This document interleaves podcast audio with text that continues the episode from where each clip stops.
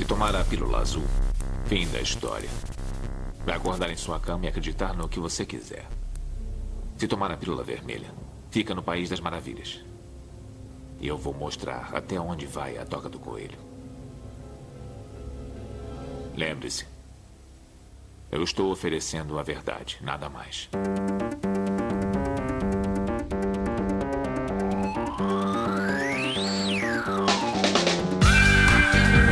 Magicando. Praise the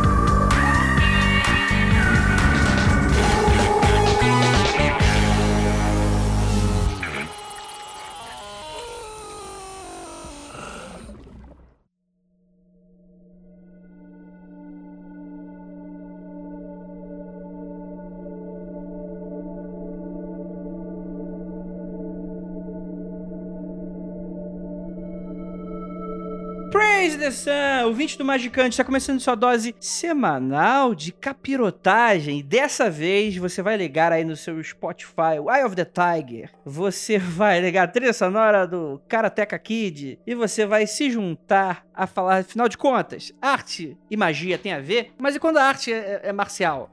Dá pra você bater no teu amiguinho? Ou se defender enquanto bate no seu amiguinho praticando magia? Você carrega sigilo no soco? A gente vai descobrir hoje. É, eu sou o André Fernandes, estou aqui com, a, com essa, essa trupe, né? Que tá aqui de sempre. Aquele cara que eu tenho certeza que já matou alguém, Vinícius Ferreira. Não, não, não matei ninguém até onde eu sei, não. Já tentou, provavelmente. É, isso aí, né?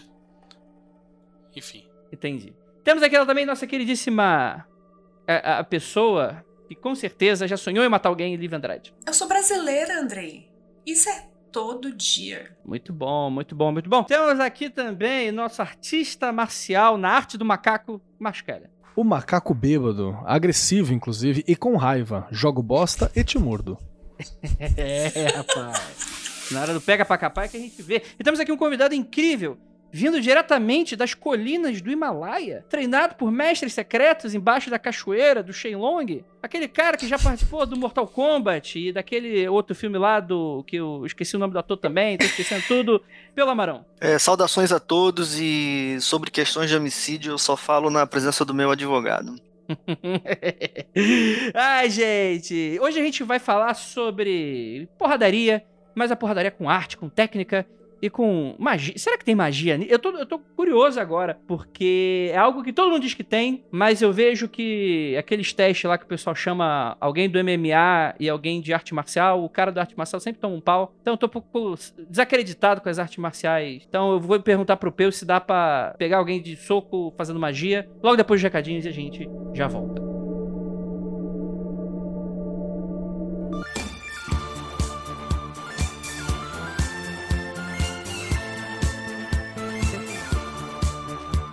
Olá! Chegamos aqui no momento de anúncios e recadinhos do Magicando. Eu sou Ira Croft e vim aqui para mantê-lo informado e inspirado sobre esse podcast. No programa passado, sobre o lançamento do Liberaba, você ouviu como foi a sua produção e a edição, e ainda teve o privilégio de comprar antes. Hoje tá liberado, é oficial. Liberaba já está à venda na loja penumbralivros.com.br.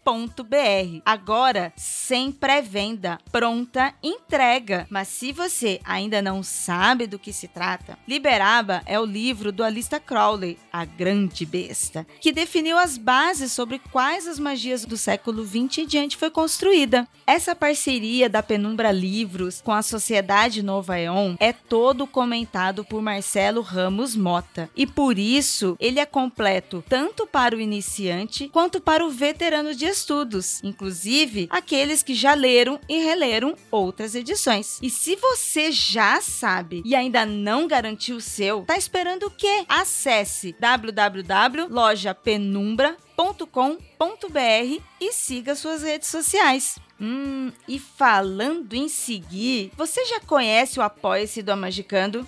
Sabia que com apenas cinco reais você financia e participa das gravações ao vivo através de um link exclusivo, interage com os podcasters ali na gravação e ainda pode rever quando quiser. Bom demais, né? E se você não pode apoiar financeiramente, apoie seguindo as nossas redes sociais e compartilhando o nosso conteúdo. no Twitter e Instagram, arroba magicando. Beleza? Vamos para o podcast? Nume de paz para você e até semana que vem.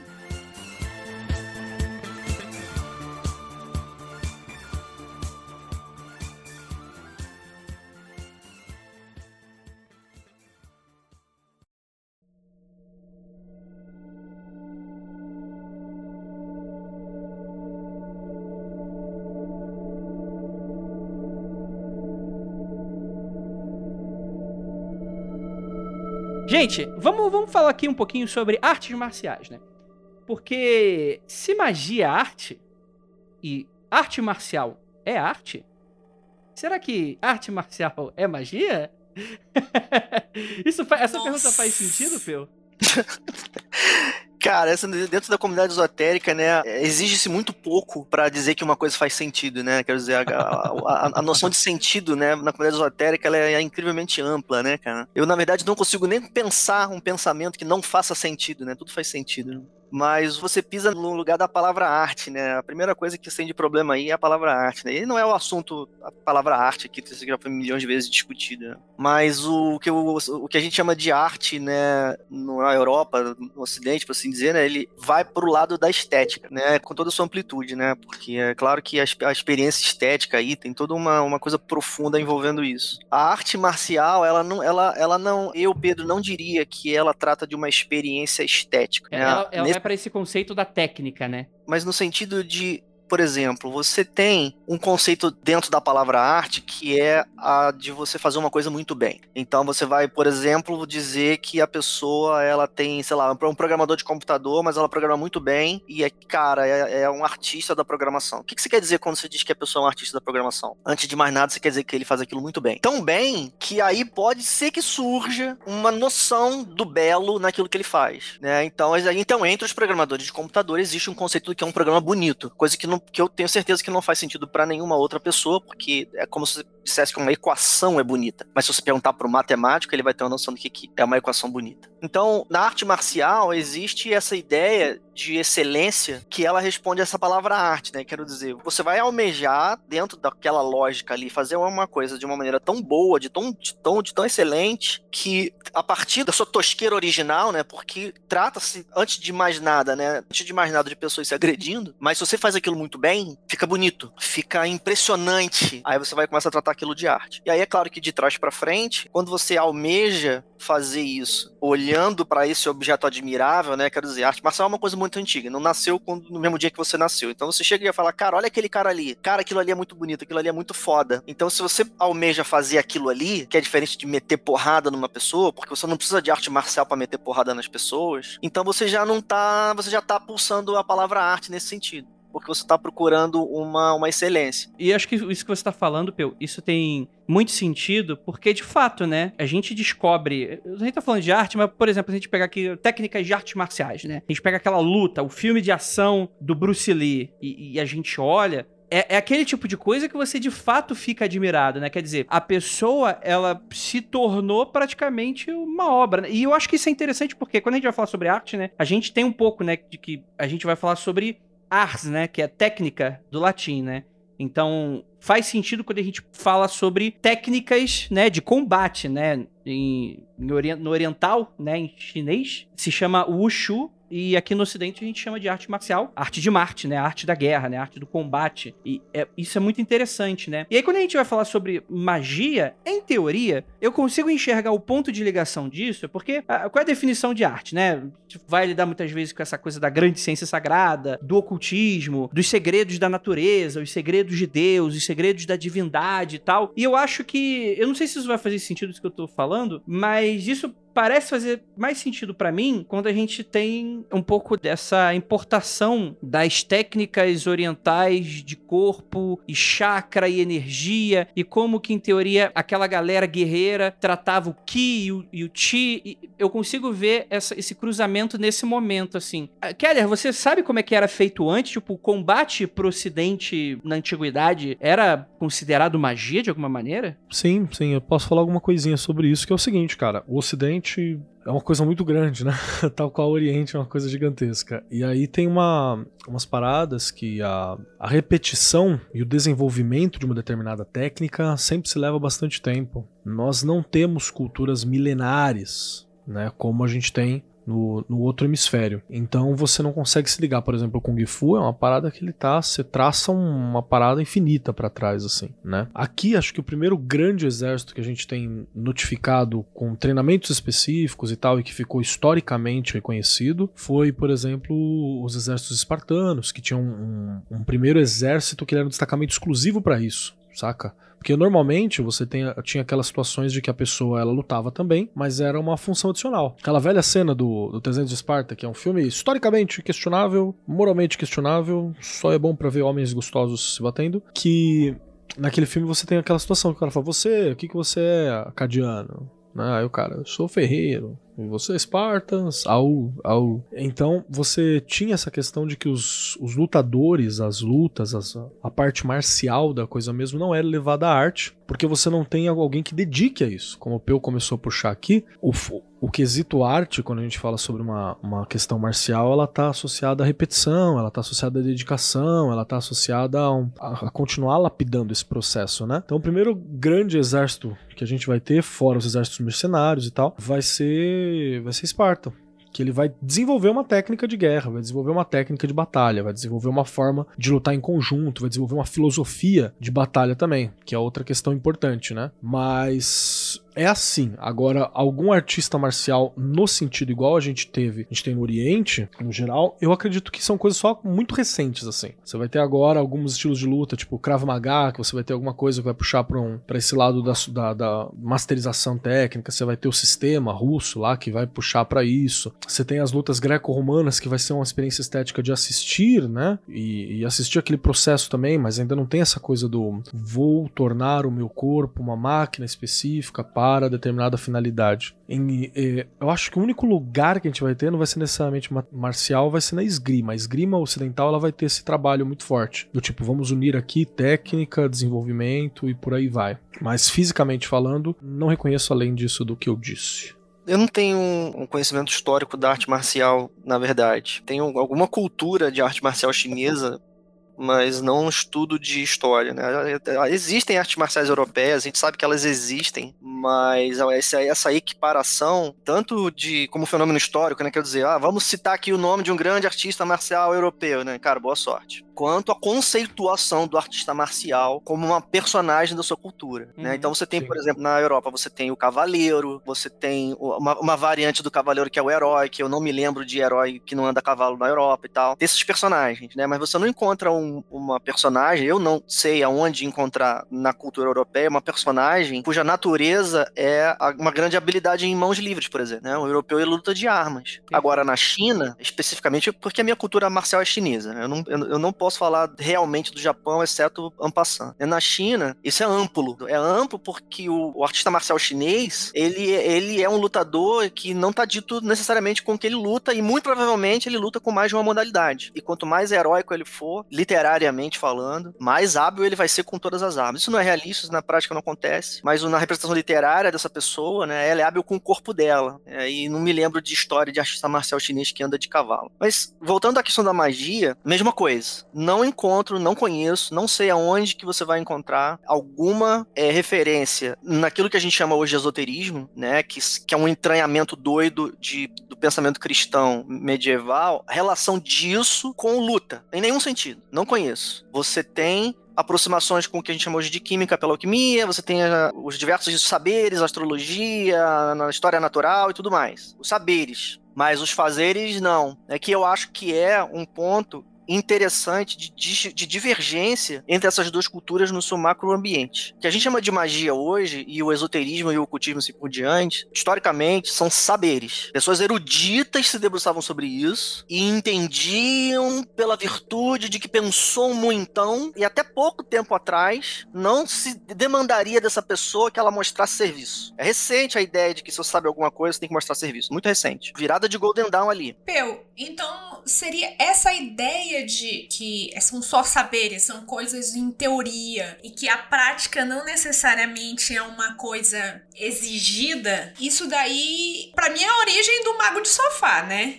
É um, um raciocínio que leva diretamente ao mago de sofá. E o que você me lembra, falando do, do, da, da parte, pelo menos a parte chinesa, é a ideia de que já foi ocidental, com a ideia de grego de corpo e mente equilibrada, né? E isso só continuou no Oriente. Não eu, não, eu não acho que isso é uma questão de que ela continua no Oriente, não. Eu vou te explicar por quê. Não, não, não, não continuou, não, porque não, os gregos não tem nada a ver com o Oriente, mas essa, ela sobreviveu no Oriente. É, não, mas, mas tem uma mistureba, assim. Aquilo que a gente chama de filosofia descende da Grécia, né? Mas a gente tem um problema que é o fato de que quando Platão começa a escrever ali, parece que tudo começou ali, mas o que começou ali é só letra no papel, né? Porque antes as pessoas só não estavam escrevendo, né? Então o pessoal que tá mergulhado na tentativa de encostar nesse vazio, encontra uns intercâmbios ali. Eu não sou especialista nisso daí, não. O Keller tá balançando a cabeça aqui, me ajuda aí depois, porque, porque os, os caras estão procurando, estão tateando esse escuro, tá? E estão encontrando vasta evidência de que aquilo que eventualmente se tornou a cultura europeia nasceu de um intercâmbio, tá? Então, por exemplo,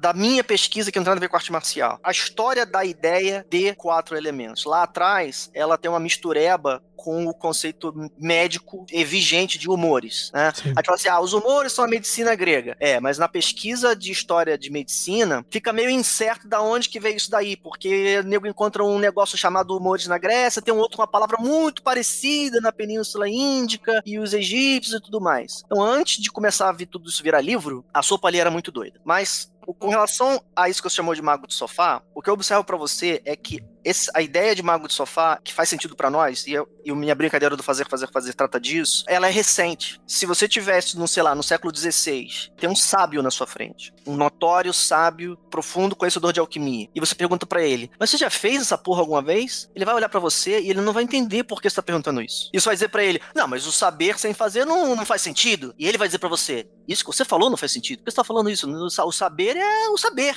Eu tenho saber. Eu sei porque eu estudei muito e o saber serve para ser sabido. Nossa, é, é, quase um ornamento, né? Então, é, para nós, talvez sim. Mas, mas para ele era exploração, né? Era, é, mas era vivência. Porque a filosofia, por exemplo, é uma coisa que você faz com a sua cabeça. Na medida em que pensar é fazer dentro da cabeça. Mas a gente hoje, como conectou com a questão artística, no sentido do fazer, que foi o que o Andrei trouxe, né? O ars como uma coisa que você faz, aí a gente começou a trazer demandas. Não adianta me falar de negócio de astrologia, eu quero ver você me contar o que vai acontecer amanhã. Não adianta falar de negócio de talismã, eu quero ver você me entregar um talismã na minha mão que faça diferença na minha vida. Aí é uma demanda nova, é uma demanda de resultado diferente, né? É o que os americanos vieram chamar de pragmatismo. Isso você acha que surgiu mais ou menos o que? Século 19? Se você for no Eliphas Levi, que é de 1850, ele diz para você que não precisa fazer magia. É suficiente você se espiritualizar e não sei o quê. Ele, ele faz isso magia justamente assim. porque ele fazia uma na vida e outra na morte, né? Ele fez, é, ele fez que nem Jesus, ressuscitou um cara só, viu o que dá para fazer e depois não ressuscitou nunca mais ninguém. Podia ter ressuscitado um caralhão de gente. Gente pra Dedéu que tava lá se fudendo, ressuscitou um, provou que deu certo. É suficiente para mim. Essa é a leitura que o Levi faz. Ele faz um milagre e tá bom para mim. Isso validou a ciência, porque já tava virando ciência, né? Validei a ciência. Agora vou seguir eu e a ciência, porque para mim tá bom ser ciente. Não preciso ficar fazendo, eu não sou um operário da magia. Mas quando você pega os caras de Golden Dawn, eles começam a botar, arregaçar a manga e fazer ritual toda semana. É, sucesso é tua prova, né? Aí começa aí emerge, a parada. Emergem coisas novas, emergem coisas novas. Só que isso que eu tô opinando aqui, que é uma espécie de caráter filosófico, no sentido de você tem uma série de pessoas que valora a ação do pensamento, especificamente a ação de se debruçar sobre a definição das coisas, o recorte dos conceitos e, de um modo geral, pensar sobre o ser.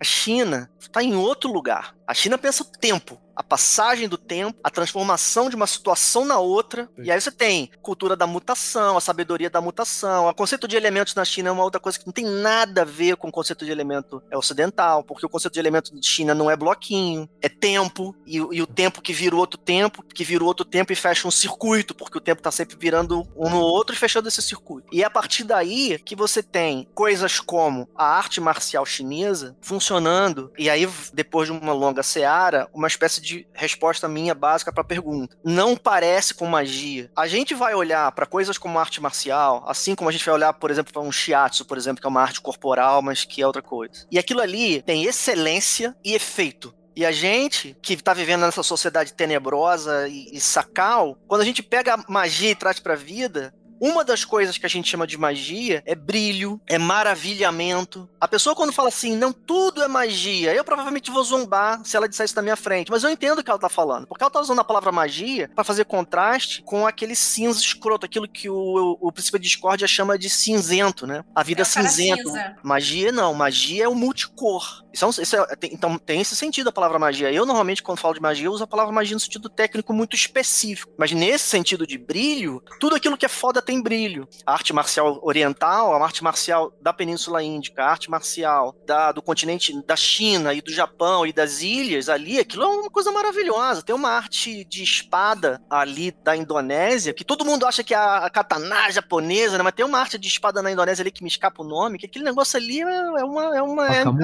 que foi que a gente viu um dia desses, Vinícius, que era, da, era filipino, que era uma. Isso, é. isso, Kali. Kali. Não, isso. isso Kali. É, tem Kali no nome. É Kali é uma outra palavra. É Kali. Não, é, é, talvez, eu não me lembro. Não, Kali é, um, é, uma arte que é de facas, eu acho, muito foda. Tem uma Isso. outra que é de espada, que é um negócio que é uma coisa. É uma, aí tem um histórico de guerra com o Japão, que o Japão sempre perde, eles gostam de zombar. É, mas é brilhante. E além de ser brilhante, tem muitas dessas artes que, quando você vê ser praticada, o negócio ele também é bonito.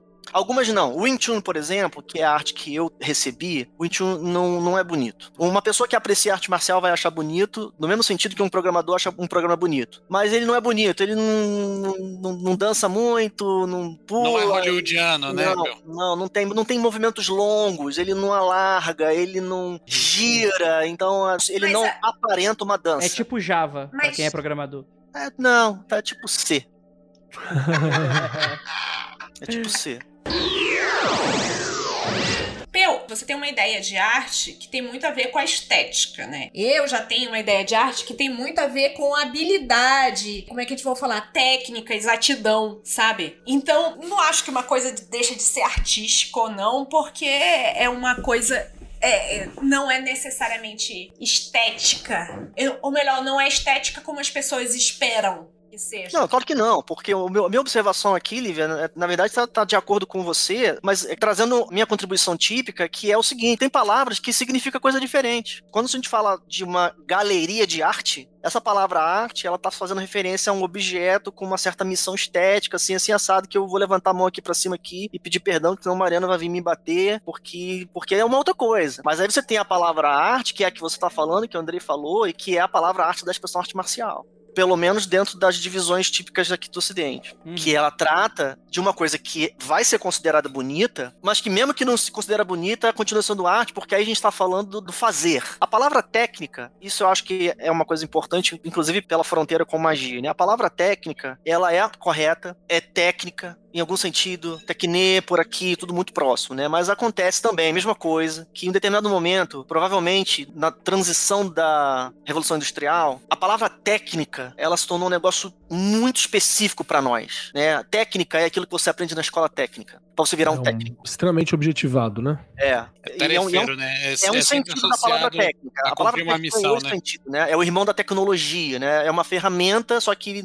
por acaso você faz com a sua mão. Essa palavra técnica, ela é uma palavra muito ruim para entender, tanto magia quanto arte marcial. Não porque não cabe, porque tem técnica, mas porque a técnica da escola técnica, a ideia de técnica, porque eu tenho certeza que um eletricista pode vir a alcançar a arte da engenharia elétrica. Gambiarra. Que seja. Mas tem uma coisa também que é interessante, que eu acho que quando a gente fala de técnica, é também um pouco infeliz pra arte marcial, porque não é só técnica, né? Vem muito da, vamos colocar assim, né? Palavra da moda, ideologia do mestre que vai te ensinar aquilo, da forma como enxergar o mundo, vai ter os conceitos, às vezes vai ser, ah, você não vai atacar alguém, não são artes ofensivas. Você vai usar de artes defensivas pro combate, né? Só disso já fala, cara, não é só técnica, não é só você chegar e quebrar o outro na porrada né? Você tem uma, uma forma de entender o mundo e de como o seu corpo tá nesse universo e como é o ideal para você usar aquilo, né? Então acho que também é um pouco infeliz nesse sentido, talvez. Eu acho que sim, eu acho que esse é o problema dos sentidos da palavra técnica, em que uma pessoa que deu azar de ainda não ter encontrado na vida uma técnica para si, não conseguir fazer o paralelo, né? Porque quem faz, quem trabalha a arte estética sabe do que eu tô falando, né? Porque você rapidamente transcende, né? Não dá para ficar muito tempo parado na técnica. A não ser que o seu professor seja ser copista. Então, um copista, ele, ele pode vir a ficar parado na técnica, mas não acredito nisso. Mas eu vou te falar que o caso aqui é que essa diferença entre técnica e o ensinamento, ela é uma diferença ocidental. Ah, ela é um instrumento ocidental para trazer a cabeça que faz a diferença entre teoria e prática, teoria e prática, teoria e prática. Então você vai e desloca isso para os outros lugares. Essa diferença não existe, tá? Numa, numa arte marcial madura é, chinesa, com certeza. No Japão eu acredito que não. Eu falo com mais cuidado sobre o Japão. Eu conheço pouco do Japão. É porque a ideia de uma diferença entre o que é a técnica e o ensinamento, ela só responde a você ter uma divisão que é a divisão da escola técnica, né? Entre teoria que acontece na sua cabeça e a prática que é você soldar um fio. Tá? É, então, isso só faz sentido para cá, né? Eu vou te dar um exemplo que é super acessível do Wing Chun. O Wing Chun ele tem uma série de conceitos que envolvem a ideia de centro o centro como um lugar físico, ele é muito importante para o Wing Chun. Então, um praticante de Wing Chun, por exemplo, quando ele começa a praticar, ele é continuamente convidado a fazer com que os braços, as pernas é mais complicado, as pernas demoram mais, mas que os braços venham do seu lugar esquisito, porque a pessoa divagou, se distraiu e botou o lugar para fora, traz de volta para o centro, o tempo todo. O tempo todo o braço tem que voltar para o centro. Aí você olha para isso e fala, ah, isso é uma técnica de defesa. E faz sentido por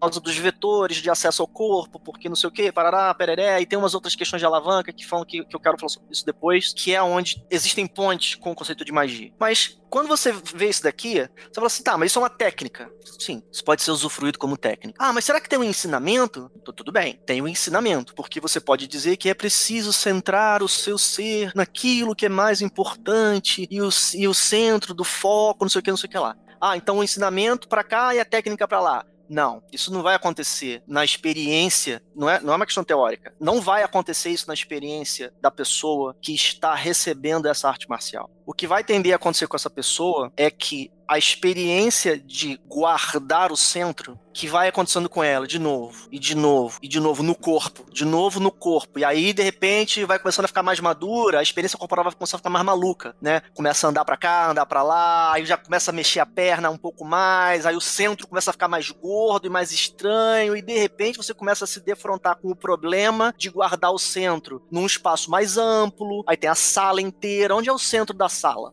Aí de repente você, maduro, começa a se perguntar onde é o centro quando você tem que defender o seu companheiro na rua. Tem uma pessoa aqui junto comigo, e aí vem alguém nos agredir e eu vou guardar o centro. Aí eu faço assim, mas o cara tá aqui na minha esquerda. Onde é o centro? Aí você começa a refletir sobre esse assunto dentro do seu próprio mundo. Porque o que eu tenho que fazer é guardar o centro. E não é místico, não é, não é galáctico. É isso mesmo, eu quero guardar o centro, quero proteger alguém. Que aí, quando você vai para muito longe, o centro aparece você lavando a pia, lavando louça na pia. Mas ele não aparece para você lavando louça na pia porque tem um ensinamento filosófico abstrato sobre a abstração do centro. Ele emerge de dentro de uma contínua experiência de guardar o centro a partir da sua forma mais simples e mais fácil de conduzir o novato a acessar e se abrindo, abrindo, abrindo, abrindo, abrindo. Então, para um mestre de arte marcial, não tem diferença entre você guardar o centro com a mão e você guardar o centro em uma discussão com um estranho no meio da rua. Ou você guardar o centro em uma conferência que você está apresentando, ou um texto que você escreveu. Não tem diferença nenhuma. Essa diferença vai aparecer para quem está olhando de fora. Perfeito. Então, nesse ponto, você está o tempo todo manifestando a arte. Aí a palavra arte ela se justifica de uma terceira maneira. Porque é muito difícil de chamar esses comportamentos do mestre, do ideal do mestre, a pessoa que integrou o sistema na sua vida inteira, chamar isso de técnica. Você não chama isso de técnica na linguagem ocidental convencional. Técnica não é isso. Técnica é soldar fio. E magia, então, aí você vê, ah, então o que tem a ver com magia? Magia é similar. Tem uma é grande similaridade. Eu queria, eu queria fazer uma pergunta. Como é que você guarda o centro da magia? Porque então, magia faz parte mas, da tua vida. Mas a, a, sua pergunta é boa, porque não tenho nenhum interesse em dizer que arte marcial e magia é a mesma coisa, ou que tem tudo a ver, que não tem tudo a ver, né? Tem nada a ver. Exceto que essas são duas coisas brilhantes feitas pelo ser humano e o ser humano é um ponto comum. Então, na medida em que essas são coisas brilhantes que um ser humano faz, existem comunalidades que vai ter entre magia, arte marcial, escalada. Já fez escalada? Já. Escala, escalada mesmo, de subir, de subir. Não, Então, não tenho escalada- coragem. Então, eu fiz uma experiência de escalada duas vezes na vida, eu não sou um montanhista, mas eu, mas eu fiz na pedra, pão de açúcar, subi uns X metros. Então, ali você já fica. Quando você sobe X metro, olha pra baixo, você já percebe É. que aquilo ali não pode ser tratado como uma mera técnica. Porque se você não integrar aquilo ali no seu corpo, Você morre. você cai. É, É. você cai. Não é suficiente. Não é uma questão filosófica, não é uma questão de você aprender o ensinamento. Você vai cair, não é suficiente. Eu especulo, da minha experiência com outras artes, que deve acontecer com um experiente escalador, que ele integra a importância de tatear com o pé, a importância de assegurar a firmeza de onde ele está pisando, a importância de checar uma, duas, três, quatro vezes onde ele botou a mão, ele extrai naturalmente da pedra para a vida.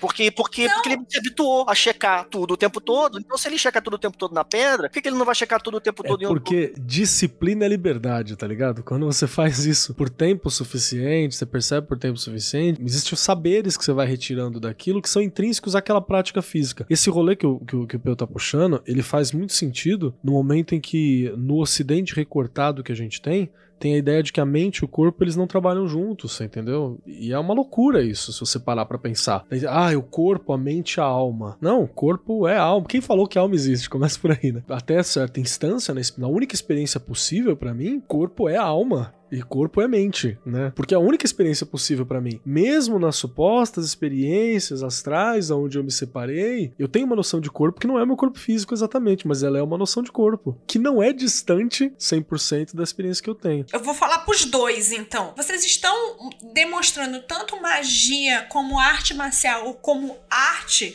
como coisa, como na verdade uma coisa que permeia o ser daquela pessoa que entendeu aquilo ou que escolheu ter aquilo pra, pra vida dela. É quase como um óculos que você coloca pra ver o resto da sua vida inteira. Mas eu acho que você pode Tô falando falar merda? isso. sim. Não, não, não, não, não, não. Você pode falar isso sim. É sempre muito fácil para um especialista ficar objetando para o que as pessoas estão falando e eu vou fazer questão de, de evitar isso ao máximo aqui, porque é não faz o menor sentido, né? Faz sentido sim você dizer isso daí, né? Eu entendo o que você está querendo dizer no sentido de que é uma coisa tal que ela nunca tá ausente. É isso que você quer dizer, né? Isso, é uma coisa não ausente. Também tem outra coisa. É, eu tô lembrando de Terry Pratchett agora, que ele tem um momento que ele fala assim: não é porque você já sabe e entendeu como é feito que deixa de ser magia. É, no sentido de uma coisa que tem brilho e maravilhosidade. É, eu- essa, essa é a co- a conexão mais óbvia entre o que a gente entende como magia e o que a gente entende como arte marcial, É pelo viés da palavra magia, é a maravilhosidade, a excelência e a eficácia.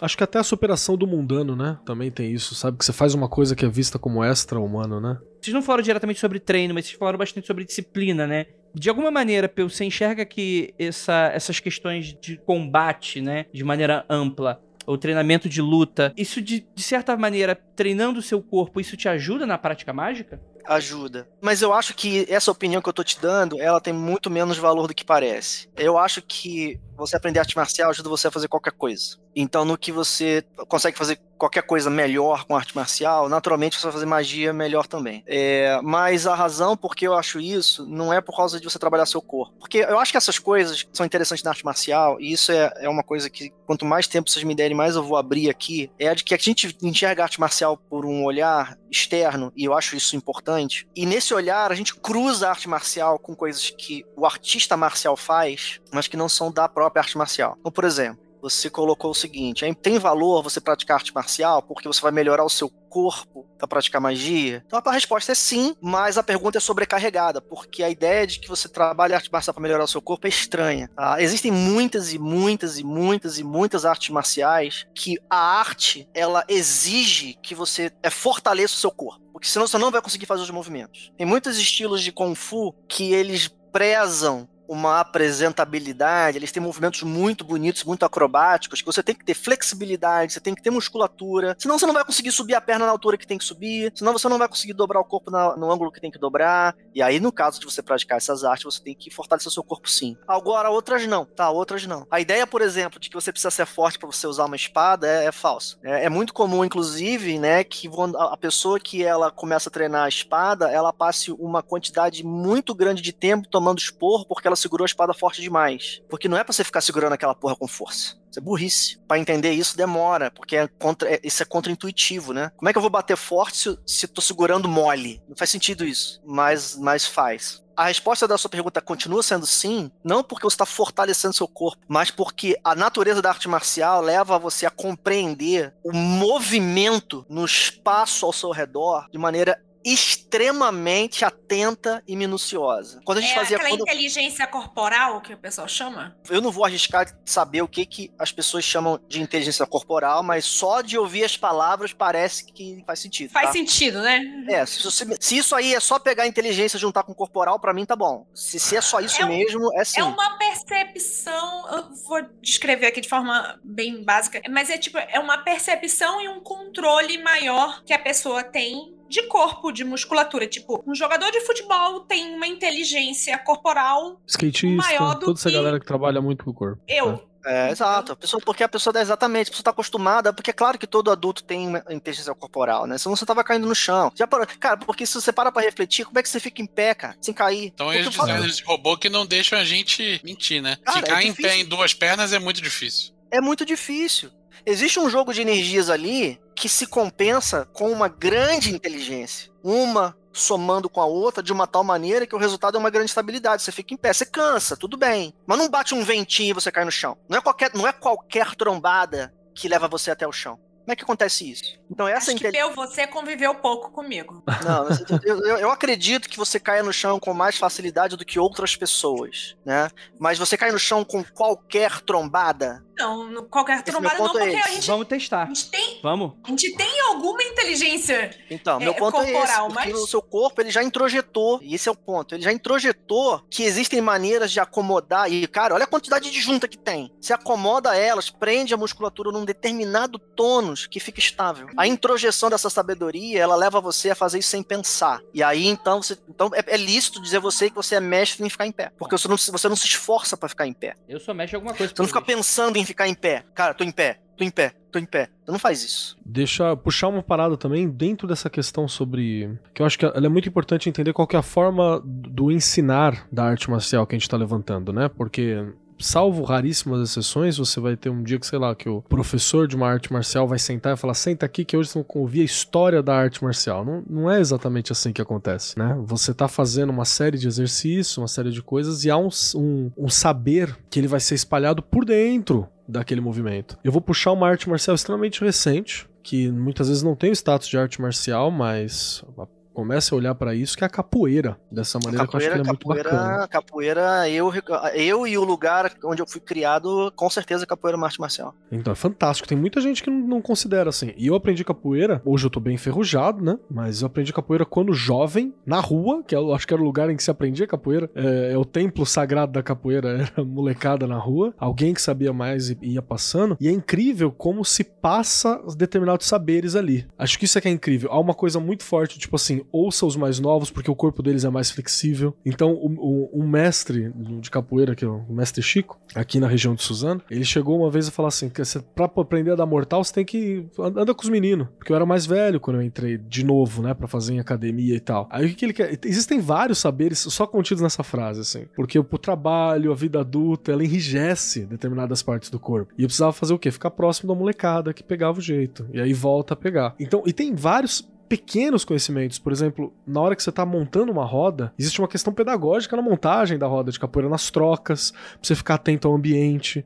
A capoeira ela tem um histórico que o que ela precisa te ensinar? Você precisa ser malandro no sentido de sobreviver. Você entendeu? No sentido de sobrevivência. Então você tem que ficar malandro, você tem que ficar de olho. Se você bobear, ser empurrado. Há um jogo de que, que qualquer um pode falar que para, parece uma humilhação, parece uma brincadeira. Há um jogo de te envergonhar na capoeira. Você tá, tá ali, tava gingando com um determinado mestre. Ele dava uma rasteira, empurrava de lado, jogava o corpo de um jeito, tem um dedo no cu que entra numa hora você não ficar ligeiro. Tem, tem esse golpe, inclusive. Porque são coisas para você ficar inteligente, para você entender o ambiente. Porque o, contexto em que surge é preciso sobrevivência, entendeu? É preciso percepção nessas situações. Então, olha que louco. É uma forma de aprender essa malemolência, que é uma forma bonita de chamar malandragem, saca? Você ficar malandro, você não pode ficar mané, você tem que ficar ligeiro. E ninguém senta com você e fala assim: vem cá, amigão, que eu vou te ensinar a ser malandro. Não é isso que acontece. Fora todo um processo pedagógico que tem também, às vezes dentro dos grupos, né? O meu tinha isso que determinado conjunto de movimento tinha sido estruturado para ser aprendido tal. E aos poucos você tinha um desenho que falava sobre as faixas e você ia mostrando o cara. É, tinha um desenho do escravo, né? Com braço preso e o último era livre. Então era para dizer o quê? Tu, você tem um processo até conseguir libertar teu corpo, até ficar ligeiro, que é esse processo da capoeira. Então há um, uma compreensão ali. E ninguém senta e te ensina isso. As músicas têm uma função também. Parte da ideia, da proposta é ensinada na música. Aquele determinado instrumental, aquela música. E tudo isso não é passado numa sala, sentado, não é num livro. Essas são questões mesmo de vivência. Você precisa estar tá em contato com o outro, estar tá em contato com a, a arte marcial para você pegar isso. Então é uma forma diferente de aprendizado, né? Acho que isso é que é importante deixar bem claro e que você leva pra vida, né? Por exemplo, assim como o Peu falou sobre achar o centro em determinados locais, né? Você encontrar é, a capoeira é muito sobre você sair de determinadas situações, sabe? Você tem uma, uma liberdade para sair, para se virar em determinadas situações, porque você não sabe o que vai acontecer. Então, tá ali, né? O improviso ele é muito forte, a ginga é muito forte, com quem você pode jogar, com quem você não pode jogar é muito forte, a saída por baixo é muito forte. Tem essa característica também. Uma das coisas que eu acho legal da arte marcial e que eu por isso eu não me não consegui me manter na arte. Eu tentei fazer judô durante um tempo. Tem a ver da minha personalidade e eu sei que com o tempo eu teria cultivado isso com a ajuda da arte marcial. Mas a, a ideia da disciplina eu acho que é uma coisa que é muito necessária, tanto pra arte marcial quanto pra magia. Que é uma das coisas que eu acho mais falha na minha prática mágica. É não ter disciplina. Esse é um lugar que já era previsto que a gente chegasse, é, e é importante ser discutido sim, é porque ele é parte do ideário da arte marcial é, especialmente de negócio de Karate Kid. Tem que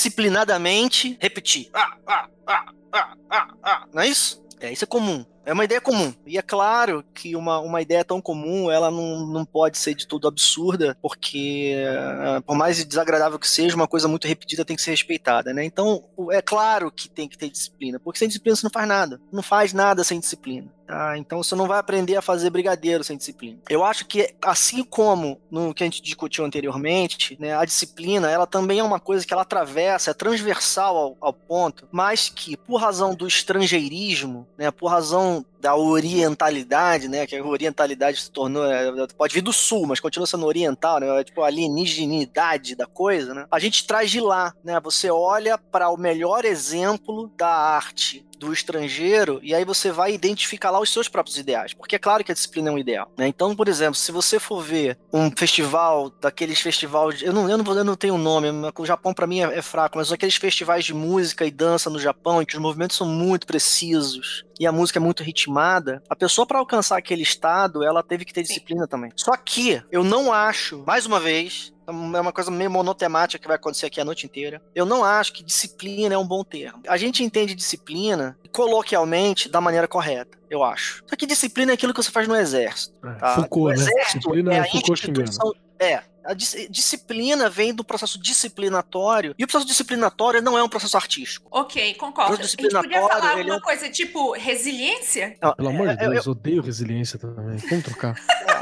Essa palavra maldita, viu? É, eu não tenho preferência, então tá tudo bem para mim. Eu acho que a gente usa a palavra disciplina da maneira que faz total sentido, informal, porque quando você fala disciplina, você tá falando de perseverança. Você tá falando que você não desistiu. Você tá falando, Isso. primeiro, que você não desistiu, tá? E segundo, você tá falando que você alcançou um determinado ritmo né? Vou fazer todo dia. Ah, ele tem disciplina. Não, ele não tem disciplina, ele tem ritmo. Rotina, né, Peu? A gente chama de disciplina porque a gente presume que ele tá sofrendo todo dia. Lutando, né? Eu não aguento mais, mas eu vou, mas eu não aguento mais, mas eu vou. Essa luta esse confronto é a imagem da disciplina, mas não necessariamente a pessoa tá sofrendo tanto assim. Ela pode ter alcançado o hábito, que o Vinícius falou. Depende ah, só demora se ela estiver apanhando ou não, né?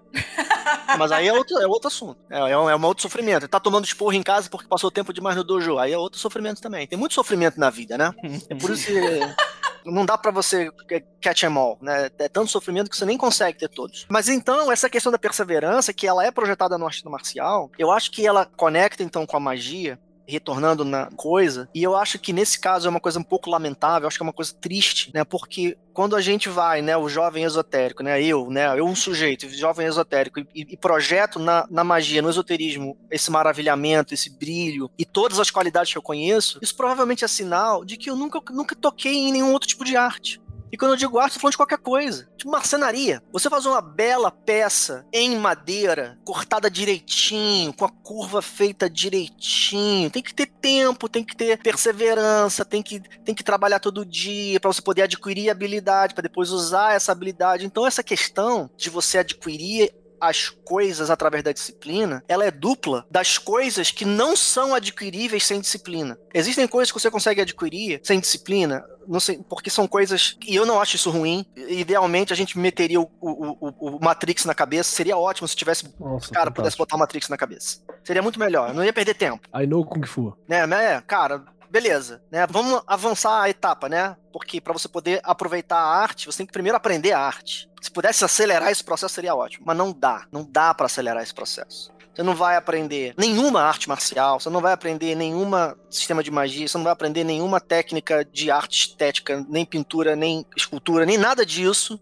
se você não fizer várias vezes ao longo de um longo tempo. Com disciplina ou sem disciplina? Ter disciplina ou não ter disciplina não interessa. O que interessa é que você tem que fazer várias vezes, sem desistir, porque senão não fez várias vezes, e ao longo do tempo, ao longo de um longo tempo. Né? Muito tempo, muito tempo. A internet, três semanas é, é, um- é uma eternidade. Mas a gente está falando aqui da eternidade da eternidade, que é 10 anos. Aí você vai poder alcançar a condição de mestre, ou na linguagem dos, dos alquimistas, né? De adepto. A pessoa que conseguiu pegar a arte inteira, truque, peguei ela inteira. Agora eu vou usar essa porra, né? Que então é uma segunda ou terceira ou enésima etapa de aprendizado, né? Porque só depois que aprendeu tudo é que você pode começar a refletir sobre tudo. Eu acho importante falar isso, né? Porque disciplina não é uma propriedade da arte marcial, você não tem que ter disciplina para você trabalhar arte marcial. Em particular, eu acho que pelo menos sobre o meu sistema, né, é estranho para mim que a pessoa se force a praticar. Eu não acredito que uma pessoa vai alcançar a arte se ela pratica se esforçando para praticar. Eu não acredito nisso. Eu não tenho uma experiência que me convence de que isso vai acontecer. Se a pessoa tá se forçando, fazendo a contragosto, por mais nobre que seja a intenção dela, tipo assim, ah, eu quero no futuro distante ser o mestre, mas se ela tá se forçando, ela não tá fazendo. Mas deixa eu fazer uma pergunta, Peu. Isso pra mim é estranho, porque disciplina pra mim é. Quando a gente lida com essas questões de artes marciais, eu vejo como algo muito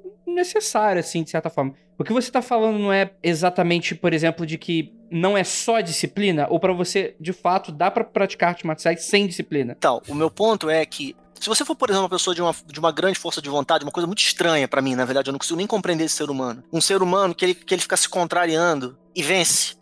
Ele não quer treinar, mas aí ele se vence e treina sem querer treinar. Essa É o pessoa. cara do, do eu duvido. É, é, esse cara, por exemplo, na literatura esotérica do, do início do esoterismo ali, que é século XVI, XVII, esse cara as pessoas chamavam de curioso. É estranho pra nós ler certos livros antigos que a pessoa fala assim: não pode praticar isso aqui se você for um mero curioso. Porra, é essa? Por que que eu não posso ter curiosidade de praticar as coisas? Eu, hein? Tá maluco? Mas porque o curioso dessa época, ele é um sujeito que ele não tá fazendo mesmo o negócio não é uma pessoa imbuída de curiosidade. Porque pra nós, se eu tô imbuído de curiosidade, se emergiu dentro de mim uma poderosa dúvida, eu tô engajado no que eu tô fazendo e, meu irmão, vai, vai- eu acho que vai aprender muita magia assim. Porque o que eu chamo de curiosidade é uma poderosa intenção de fazer. Diferente do curioso lá daquele século, que na verdade era um cara de sacanagem, que devia estar entediado, querendo se divertir, e aí então considerado um profanador da arte e, além disso, uma pessoa que vai fazer merda. Um diletante, né? É. Então, no caso da arte marcial, meu ponto aqui é que se você tá praticando forçado, por exemplo, vamos supor que a pequena Lívia fosse forçada a praticar e que ela tomava porrada toda vez se ela não fosse pro dojo, então ela ia pra não tomar porrada. Você acabou de descrever a minha vida. Não vai Você aprender arte marcial nem fudendo. Não vai descreveu aprender. a minha Vai pegar a adolescência. raiva, né? Da arte Não marcial, vai aprender marcial nem fudendo. Ela provavelmente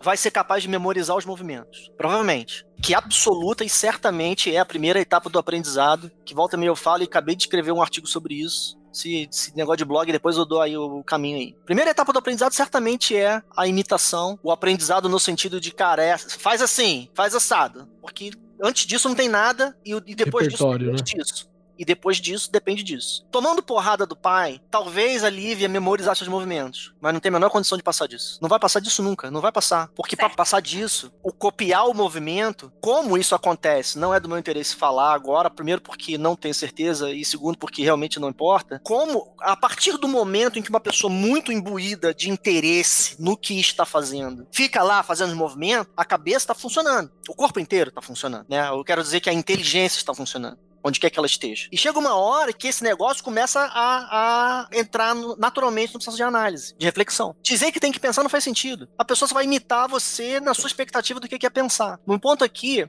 é que somente com disciplina, que é o que acontece no exército, porque as pessoas no exército não fazem o que querem, elas fazem o que mandou fazer, ou então numa família rígida, que você mete porrada na criança para ela obedecer, com, somente com disciplina, você não vai alcançar arte. Não vai. Você vai, né? vai, você vai copiar os movimentos. A arte você, vira, não vai alcançar. Você vira copista. Você não passa de copista. Tem que ser copista no início. Não vai passar de copista. Eu acredito nisso e a minha experiência de transmissão da arte me convence de que isso é verdade. Minha então, experiência de levar a porrada da minha mãe para ter que fazer judô também diz que, que parece muito verdadeiro. Pois é. Então, com disciplina, você vai fazer qualquer coisa melhor do que sem disciplina. Mas disciplina não é o que você precisa. O que você precisa é praticar. Então vamos supor que você pratica de vez em quando, que você não pratica todo dia. Vamos supor que você pratica toda semana, mas, mas às vezes é na terça, às vezes é na quinta. Vamos supor que às vezes você até perde uma semana. Se você perseverar nessa merda por 20 anos, você vai aprender a arte. Com disciplina, você aprenderia em 10. Tá, tudo bem, beleza, então, perdeu seu tempo. Mas vai aprender. Porque o que trata fundamentalmente ali é de você respeitar o processo, que é um assunto que tá chegando, eu tenho certeza que ele tá chegando. Respeitar o processo e avançar nele, cara, integralmente. E essa integralidade, eu não acredito que ela é possível por disciplina. Bom. Nem na arte marcial, nem na magia. E nem Bom. em coisa nenhuma. Mas deixa eu te fazer uma pergunta. Vamos lidar com esse lance das energias, né? Porque você tem muito aquela prática que tá dentro do senso comum por questões culturais sobre essa coisa do grande mestre, que, né, o, o senhor Miyagi, né, aquele momento que em dado momento ele sabe bater, mas ele sabe curar com reiki, né? Em teoria, o, o você ferir e você curar é a mesma coisa, só muda aí talvez a polaridade da coisa, né? Falar de maneira burra. Como, como é que isso você vê na tua prática? Tem essa parte mais energética, né? Tem esse controle de ti, ki. Eu, eu acho que em chinês é ti que eles falam, né? Como é que isso funciona? É, isso aí provavelmente vamos cair no, no, no, na mesma caixinha de antes. Sinto muito, pessoal, se esse negócio tá muito decepcionante para vocês. Mas essa ideia de energia é coisa de filme, porque. E é, muito legal você ver no YouTube, né? Tem, tem, tem, tem vários exposed no YouTube do mestre que bate com a mente, né? Aí, vai, aí ele vai. Aí o mestre tá lá derrubando discípulo atrás de discípulo, atrás de discípulo, mas tem um cabruco que chegou lá do nada e mete um socão na cara do mestre. Toda vez. Tem um monte desses vídeos no YouTube. De nego metendo um socão é... na, na cara do mestre. Isso é hipnotismo. É, não, sim, é. No caso desses vídeos, é, são, são, não são pessoas é, enganados, são golpistas mesmo, isso é muito comum, tem muita escola de arte marcial furada aí vendendo, vendendo firu. A, a realidade que está por detrás desses conceitos é, por exemplo, o golpe de meia polegada do Bruce Lee. Outro dia mesmo eu tava lembrando com os amigos uma, uma história de golpe de meia polegada nossa que, que, que teve, que deu merda, enfim. Que impressiona as pessoas porque é contra-intuitivo que você consiga emitir tanta energia daquela condição tão absurda. Porque a gente acha que energia precisa que você faça assim. E por que que acha isso? Porque você tem uma espécie de intuição de que para você empurrar tem que ser assim, e uma série de outras intuições corporais. Então, a arte marcial, ela traz uma energia estranha, atípica, surpreendente e talvez dependendo da perspectiva da pessoa até milagrosa, né? E aí a gente cai mais uma vez na magia como maravilhamento, porque existem maneiras de você usar o seu corpo que você não sabe fazer. E isso sim tem, tem conexão com magia, porque eu acho que na magia é a mesma coisa. A pessoa fala que sentiu uma energia energia, ela não sentiu uma energia, sentiu uma sensação. Você sentiu uma energia? Essa expressão não faz sentido. Sentir uma energia. Eu pego você e levanto você lá no helicóptero. Você acumulou um cacetão de energia cinética em função da, da altitude e do potencial da, da, da, gravidade. Você sentiu alguma coisa? Sente frio, porque é frio pra caralho lá em cima. A ideia de energia, conectada com a ideia de movimento, ela tem a ver com a condição de agir. Tem a ver com o que você está sentindo. Isso é sensação, isso é calorzinho. A condição de agir, ela é energia. Então a arte marcial trabalha energia no sentido de que existem coisas que você pode fazer para você assegurar em situações que a sua ação é potente, ao invés de desmilingar extinguir. É preciso se portar adequadamente. Porque não é só fazer qualquer coisa de qualquer jeito. Se você tentar fazer de qualquer jeito, a energia que é possível não conecta. Você morre na praia. Tem experiências comuns sobre isso. Se quem já tentou empurrar um carro, por exemplo, é eu gosto muito dessa analogia. Quem já tentou empurrar um carro alguma vez e lembra da experiência corporal de empurrar o carro, lembra que você empurra o carro, o carro não vai. Ele não vai. Ele vai, ele vai começar aí a partir de uma quantidade de energia que você imprimiu em uma certa quantidade de tempo. Se você desistir antes, toda a energia que você botou ali não dá nada. Não existe uma espécie de, de linha é, ajeitadinha. Ah, metade da energia é metade do efeito. Não. Dependendo do tipo de situação, se você bota metade da energia, você tem zero efeito. Dependendo do tipo de situação, se você colocou o ombro no lugar certo, o cotovelo no lugar certo, a mão no lugar certo e errou o joelho, você tem zero efeito. Aí você vê uma, uma relação entre o conceito de energia marcial e o conceito de energia mágico, mas que não é o que a intuição traz. Porque na magia é a mesma coisa. A energia mágica, ela, tá, ela é uma coisa que acontece naturalmente a partir de dentro do ser humano. Só que ela não acontece toda hora. Ela é esquisita. Você tem que chamar ela para fora. Tem que ter um, ter um jeito de chamar essa porra pra fora. Se você cumpriu três condições e não cumpriu a quarta condição, ela não vem. Não adianta teimar. Não vem três quartos de energia se você colocou três quartos de requisito. Ela não vem zero, vem zero energia. Se você fazer uma magia de pra mil reais mil reais. Se você não for bem efetivo, não vai vir 200 reais. É isso. Não vem. Não vem. Se você fizer. É, é, a magia, talvez dentro da imagem da magia cerimonial, esse troço não vai dar certo. Mas negócio de chakra dá. Chakra dá certo. Não adianta liberar dois terços do chakra. Continua entupido. Isso todo mundo sabe. É intuitivo. Você não vai ficar liberado dentro daquilo, daquela conceituação, dentro daquele, daquele fenômeno, você não vai ficar liberado com dois terços de trabalho. Não adianta. Uma, um único chakra entupido e a Kundalini não sobe. Eita. Nesse ponto, a palavra energia ela parece diferente, porque energia não é uma sensação. Energia é uma, é uma condição de agir, porque a graça da Kundalini é o que você faz com ela, né? Você só fica subindo e descendo, subindo e descendo, subindo e descendo. Ela por ela não é muita coisa, né? Só é, é tipo, legal. Sei lá, parabéns, né? Sei lá, você tá satisfeito, quem sou eu para reclamar? Mas a graça da Kundalini é o que você faz com ela. Então você tem a energia mágica. Anos e anos de prática para sentir uma cosquinha esquisita, né? É, aí descobre que tá com dor de barriga, entendeu? Você tá sentindo uma energia aqui, aí você vai lá no diário do cara, comi um macarrão, depois fui praticar. Pô. Ah, tem um gostosinho na Kundalini também, na hora que tá na cabeça, né? Que você dá um. Ah, dá um prazerzinho. É menos que uma punheta, viu, gente? Não, é super um... vale a pena, super vale a pena. Mas é um desperdício. Mas pode, né? É, suave. É, claro que pode. Pode, pode fazer o que quiser. Com a própria Kundalini. Então, então, nesse ponto, sim. Mas eu acho que é, é contraintuitivo. Porque nesses dois lugares, a palavra energia ganha um ar de mistério que está localizado na imagem da, da superpotência. Né? Então você vai ver no filme, ah, o filme, o mestre. Igual japonês, japonês, japonês gosta de gritar, né? Aí tá, tá acumulando a pilha, né? Ligou o cara na tomada, tá carregando a pilha, aí carregou a pilha, carregou a pilha, carregou a pilha. quando ele dá o socão, aí destrói três planetas. Então você tem essa imagem mágica da energia. O mago, a mesma coisa. O mago acumula energia e aí solta o fireball ou o equivalente disso. Então você tem essa imagem da energia. Essa imagem corresponde a uma realidade. Deixa eu fazer uma, uma, uma pergunta para você aí. E a, não, é uma. Será que não tem um pouco também da falta de contexto de, de que isso tudo vem pra gente? Porque, coligando o que você estava falando um pouquinho antes, antes de eu dar uma breve caída aqui também. Porque essa questão da energia, ela é uma má compreensão mesmo que a gente tem aqui no nosso lado daqui, do que é essa energia do lado de lá, né? Porque o Xi não é um bagulho específico que você vai medir com óculos, né? Mais de 8 mil, né? Não, não, não tem essa, essa quantificação. Ela é uma sei lá, é uma outra parada. É muito mais próximo do conceito de prana, né? Da, da respiração, da vida, do, do, do, ciclo da parada, de entender o ambiente que você tá. É um, é um outro conceito. E aqui a gente quer quantificar como se fosse a barra do Mortal Kombat, né? Tem essas, essas questões. Será que não tem um pouco dessa essa descontextualização? E por que, que eu levanto isso? Porque até no conceito que a gente estava falando antes sobre a, a, a disciplina. Eu, eu gosto da palavra disciplina, mas acho que a melhor palavra para mim seria consistência né? Não é você fazer disciplinarmente, é você fazer com consistência e buscar ser 1% melhor do que foi ontem naquela prática específica que você tá fazendo. Uma hora você vai estar tá do caralho, assim, sabe? É uma consistência, não é aquela. Tipo exercício físico, a gente fala, não, tem que fazer essa bateria. Você não tem porra nenhuma, ninguém é teu pai, caralho. Você faz, faz o que você quer, acha teu equilíbrio legal, respeita teu corpo, se ouve essa parada toda. Mas aí eu penso até, porque quando a gente fala das, dos contextos originais de vários dessas artes marciais, é não era uma disciplina fazer aquilo, porque o fazer aquilo era parte do cotidiano. Então, o fazer aquele exercício era o exercício de cuidado do campo, você entendeu? Então, exercitar aquele músculo, eu estava exercitando porque eu tinha que cuidar do campo, né? Eu estava fazendo vários daqueles exercícios. Você tem tanto movimentos que são ou réplicas de movimentações naturais observados dos animais, ou utilização de, de instrumentos de trabalho, de coisas simples, né? Então, será que não tem essa desconexão também da gente tá, não, não ter esse contexto, a palavra energia para isso tudo? Eu, eu, acho que sim.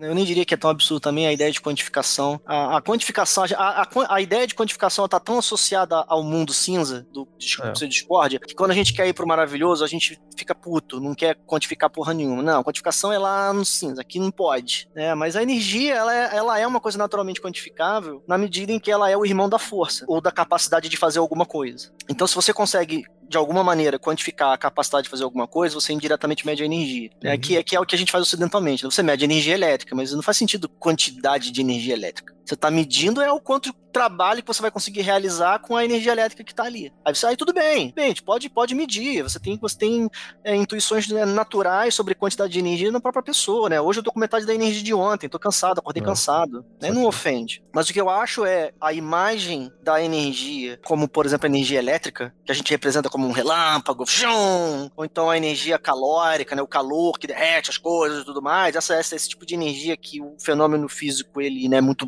explodindo assim, uma coisa assim. Aí você olha pro, pra, pro ser humano e vê a literatura e sofre os desenhos animados e tal, e você vê a pessoa energia. Que, quando, quando, quando que tá com energia? Tá energia quando tá azul. Aí acumulou a barrinha de azul aqui, que nem no Street Fighter, que você vai tomando porrada e cresce a barrinha amarela, aí cresceu, bateu lá no agora posso dar o especial, porque enchia a energia. Esse é um conceito de energia que é uma espécie de metáfora ruim tem uma. Eh, eu acho que até. Eu não sei se agora tive um insight, não sei se isso faz muito sentido. Eu não sou o cara entendido das elétricas, mas isso até pra energia do nosso cotidiano também é, é, é, é mal colocado, né? Porque a gente criou uma métrica para medição de energia, que é um conceito linear que às vezes não existe na natureza também esse conceito. Quer dizer, o seu aparelho elétrico, ele funciona à base de tensão dessa energia, né? Se ela não tiver uma tensão necessária, o teu aparelho não liga meu aparelho. Tirando, é claro, sei lá, se você pegar um aparelho que é 220 e colocar numa 110, talvez ele finja que vai fazer, mas acaba também não fazendo, né? Então, é, tipo se assim. Se você botar uma lâmpada incandescente num, numa pilha, ela vai acender fraquinho. Ah, não. Sim, tudo bem, mas, tipo assim, é, é mais sobre tensão do que, tipo assim, como sendo algo cumulativo, no meu ponto de vista. É, é, eu entendi o que o André tá falando, né? Porque a, a, imagem de energia como uma coisa que enche, como se você pegasse um recipiente e ficar derramando energia dentro. Um líquido, né? né? Aí depois, quando você vai usar, você pega e derrama assim, né? Que uhum. isso aqui é gasolina. Isso é gasolina, isso é combustível, né? Total, total. Mas a energia elétrica realmente não funciona assim. A energia elétrica, na, primeiro que na pilha, a energia elétrica não tem nada a ver com energia, né? Que é até uma coisa muito doida aqui acontecendo ali dentro. E segundo, porque ela, pra ela funcionar, você faz o circuito. Que é, que é, como é que ela funciona? Ela funciona porque o, o negativo conecta com o positivo. Isso é absurdo. Não tô enchendo nada.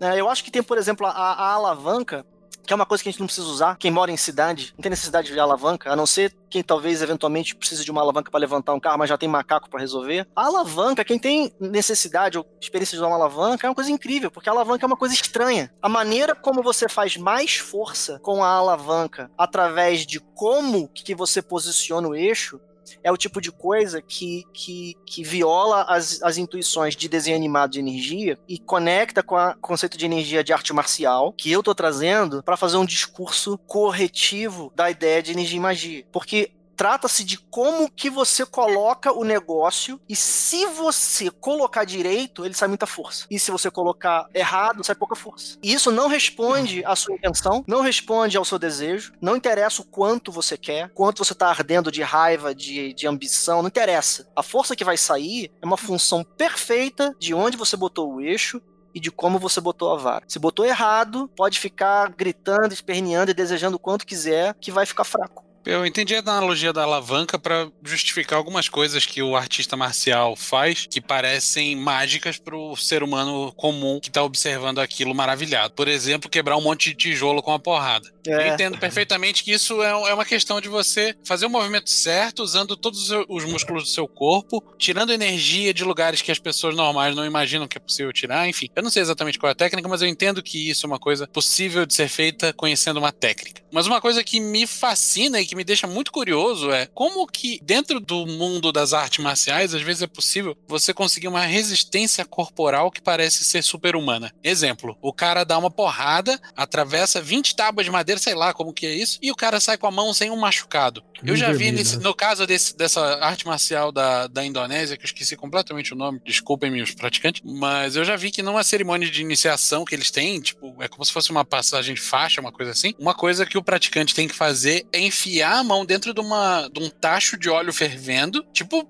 de fritar pastel na feira, saca? Numa temperatura muito absurda, e não é fazer tchó, rapidão, é deixar ali um segundinho e tirar. E o cara sai com a mão normal, tipo, eu acho que isso não é humano. Existe aí alguma coisa que possa ser considerado mágica no sentido de super-humano, de manipulação energética e tal? Ou, ou isso também é uma coisa de técnica e, e o cara fez um preparo corporal para isso durante semanas, enfim. Ou isso é irreal, tipo. É, ou isso não, é, é real, não, isso é real, isso é real. Se você procurar ver, você vai ver. Mas essa, então, essa distinção, eu não, eu não, ela, eu entendo o lugar de onde ela vem, mas ela não, não existe pra mim, né? Não tem distinção entre esse negócio mágico e esse negócio de técnica. Aquilo que a gente chama de magia é o efeito da técnica que a pessoa não sabe como faz, né? Entendi. E aí, e por acaso, e por acaso, você tem ou o- uma raridade na execução dessa técnica, pouca gente faz, e aquilo que pouca gente faz é muito mágico. É, ou então você tem algum tipo de realmente de um efeito muito inusitado, né, que nenhum outro tipo de mecanismo conhecido também consegue fazer. Então, aí, essa é outra coisa que, que eu chamaria aqui de Neo, que traz o maravilhamento da magia. Eu não sei, tá, sobre esse conceito de energia, porque realmente o mundo é muito cheio de coisas. Você tem os faquires, você tem as pessoas que andam em cima de carvão quente, uma série de fenômenos de estado alterado de consciência, que o assunto explode. Mas eu sei que dentro da cultura da arte marcial, no seu amplo sentido, e na- tanto no tempo quanto no espaço, as pessoas elas fazem calejamento. E isso não vai conectar nem com, com magia por nenhum viés realmente. Porque é é- existe a prática de você é, literalmente destruir os terminais nervosos do- do- da sua mão, por exemplo. Isso é muito comum. O cara bate em coisa dura um milhão de anos, destrói os terminais nervosos da mão, aí não sente mais dor. Ou então existem certas artes marciais que usam muito o golpe que dá impacto no, no osso, na, aqui nessa parte do osso, né? Não Antebraço. aqui, né? Porque a- a- o punho reto, né? Se você alinha ele bem, ele, ele se acomoda aqui, né? Aí a estrutura sofre pouco. Mas tem, tem artes marciais que batem muito com essa parte aqui, né? Então você vai ver que essa pessoa ela tá toda calcinada, porque passou a vida inteira dando porrada, porrada, porrada Se e for olhar no raio-x, tem um milhão de microfraturas. o osso, tá todo fraturado e calcinado. Aí fica duro, o osso fica duro. Então você vê, isso é, uma- isso é- isso é um fenômeno. Eu acho interessante que você tenha trazido isso, né? Porque isso é um fenômeno. Quando você vê a pessoa usufruindo dessa condição, é maravilhoso. É uma potência é, sobre-humana no sentido de que não é qualquer pessoa que faz, mas não conecta com nenhum dos seus valores. O fenômeno, sim, eu tenho, eu- alguns desses fenômenos podem ser realizados por coisas que eu não compreendo, mas calejamento não conecta com nenhum dos meus valores. Pra falar só de mim mesmo, não falar não conecta com nenhum dos meus valores. Não tem, não tem nenhum, não tem nenhum elemento do meu ideal humano que o calejamento ele representa. Você conseguir tomar porrada sem se perturbar já conecta com certos valores de estabilidade, de, de perseverança, de, né, de você ser uma pessoa resiliente. Tudo bem. Agora, para alcançar essa condição, você destruir os terminais nervosos da sua pele já não conecta mais. É, é, o limite pra você é o esquema rock balboa, né? Até ali tá bom, mas não, fazer. eu prefiro também não fazer... apanhar também. Eu prefiro só bater. Olha, tirando poucas exceções desse universo, acho que muitas É, pessoas. eu acrescento que eu também dete- eu não gosto. Eu, eu fiz algumas artes marciais, tipo capoeira e alguma coisa de Kung Fu e, e outras coisinhas que tem mínimo contato, sabe? Eu não gosto nem de ter contato com, com gente, assim, dar soco só em quem merece, apanhar também, eu já apanhei algumas vezes na vida e não é legal, né? Não é da, gente, não é da hora, cara. Você gosta de apanhar, parabéns. Então é meio complexo, é meio complexo. Muito bom. Mas deixa eu Gente, fazer. mulher um... bonita? Aí é outra coisa, né? Aí Mas isso aí não é é apanhar, um- isso é prazer. É, exatamente. Não, não é nem pergunta, é que eu acabei de ter um outro insight também sobre uma, uma, uma outra questão, assim, que vai ligar um pouco no que, com o que o- Peu falou agora, mas um pouco que a gente tava conversando uns minutos antes, né? Que é sobre o arcabouço que a gente tem para observar isso. Na verdade, o que, o que a gente faz é que se você não mergulha na prática, né, para aprender através do que é o fazer, para ter essa, esse aprendizado corpóreo do que é aquilo, você dificilmente vai ter uma compreensão real do que é. E aí depende de você ter bons mestres também, né? Você tá num bom templo, você tá num bom academia, você tá num, num bom lugar também. Porque olha o que eu tô, o que eu tô olhando. Às vezes a gente aborda determinadas práticas de luta, né, de artes marciais e tal, muito espírito, que é o, o, a ética protestante e o espírito do capitalismo, sabe? É, é muito uma coisa do. É, é, é muito. Não, do, peraí, do, você me perdeu. Vai, continua aí. É, é, muito Max Weber, a ética protestante e o espírito do capitalismo. Porque assim, eu, eu preciso ser um escolhido, sabe? Eu preciso me esforçar muito para mim poder alcançar determinado status, para mim alcançar determinada coisa, porque Deus abençoa aqueles que conseguem sucesso. E sucesso Sim. dentro daquele paradigma específico é, do que meritocracia. É, é, é bem isso, né? É bem nessa, nessa questão. E aí tem que entender que é, eu não vou, eu falando aqui não é grande coisa. Valeu, Weber. Aí vai assistir uma aula no YouTube de alguém explicando Weber, é mais legal. E aí cê, você compreende basicamente o que, que é isso, que é uma base do conceito meritocrático, que isso não é necessariamente o que existe dentro do conceito das artes marciais em si. Não tô falando do Oriente em si, porque, bom, nos espalhamos por todos os cantos, né? A ética protestante, o espírito capitalista se espalhou para aonde a terra a, a barata. Essa, a, a essa filosofia, né? A barata. Mas por exemplo, uh, esse, é esse, é um dos problemas que a gente tem no conceito de trabalho atual, né? Por que, que o conceito de trabalho que a gente tem é exaustivo, ele é cansativo? Porque isso está travado na gente, né? Isso está aqui dentro da nossa cultura, entranhado. A gente não tem um, um conceito de trabalho baseado, sei lá, na, na compaixão budista, você entendeu? Baseado no, na, na, na, filosofia hindu de sei lá o quê. Não, a gente tem esse, o conceito cristão de escolhido, eleito e sei lá quantos mil específico, e vai ter riqueza na terra porque é filho do dono. Né? Não sou dono, mas eu sou filho do dono. Então, é, é difícil você equilibrar essas, essas questões para você desenvolver plenamente a tua prática marcial, especialmente se ela não vem daqui, né? Já se você for, por exemplo, sei lá, pro, pro próprio Krav Maga e que o objetivo objetivo é bater mesmo, né? Krav Maga é uma arte marcial bem clara. Meu objetivo é destroçar você no menor espaço de tempo possível. É isso.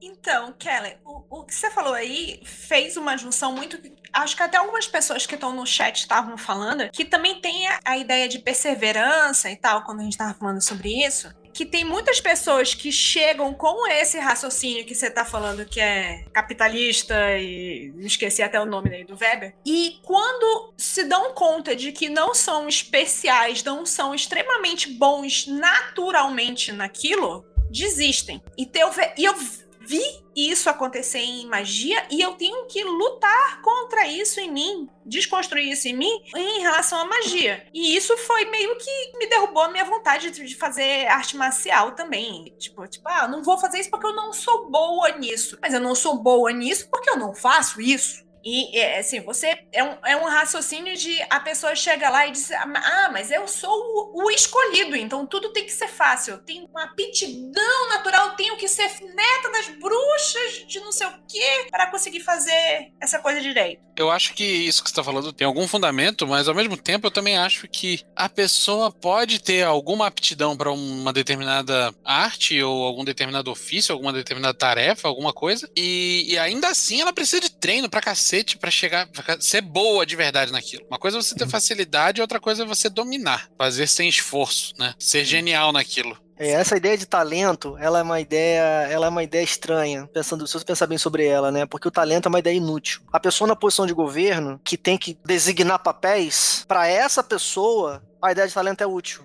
porque é natural para ela colocar cada pessoa no lugar do seu talento. Agora, você decidiu o que fazer com base no conceito de talento é nonsense. O que você vai fazer exatamente? Que, qual, qual que é a ideia aqui exatamente? Né? Ah, não, tudo bem. Eu, eu não vou procurar fazer uma coisa que eu sou ruim, vou procurar fazer uma coisa que eu sou boa, porque fazer uma coisa que eu sou boa é melhor do que fazer uma coisa que eu sou ruim. Profissionalmente, no sentido de você construir o seu sustento, né, a sua renda, ou coisas assim, no sentido de uma infraestrutura da vida, aí eu até concordo também, né?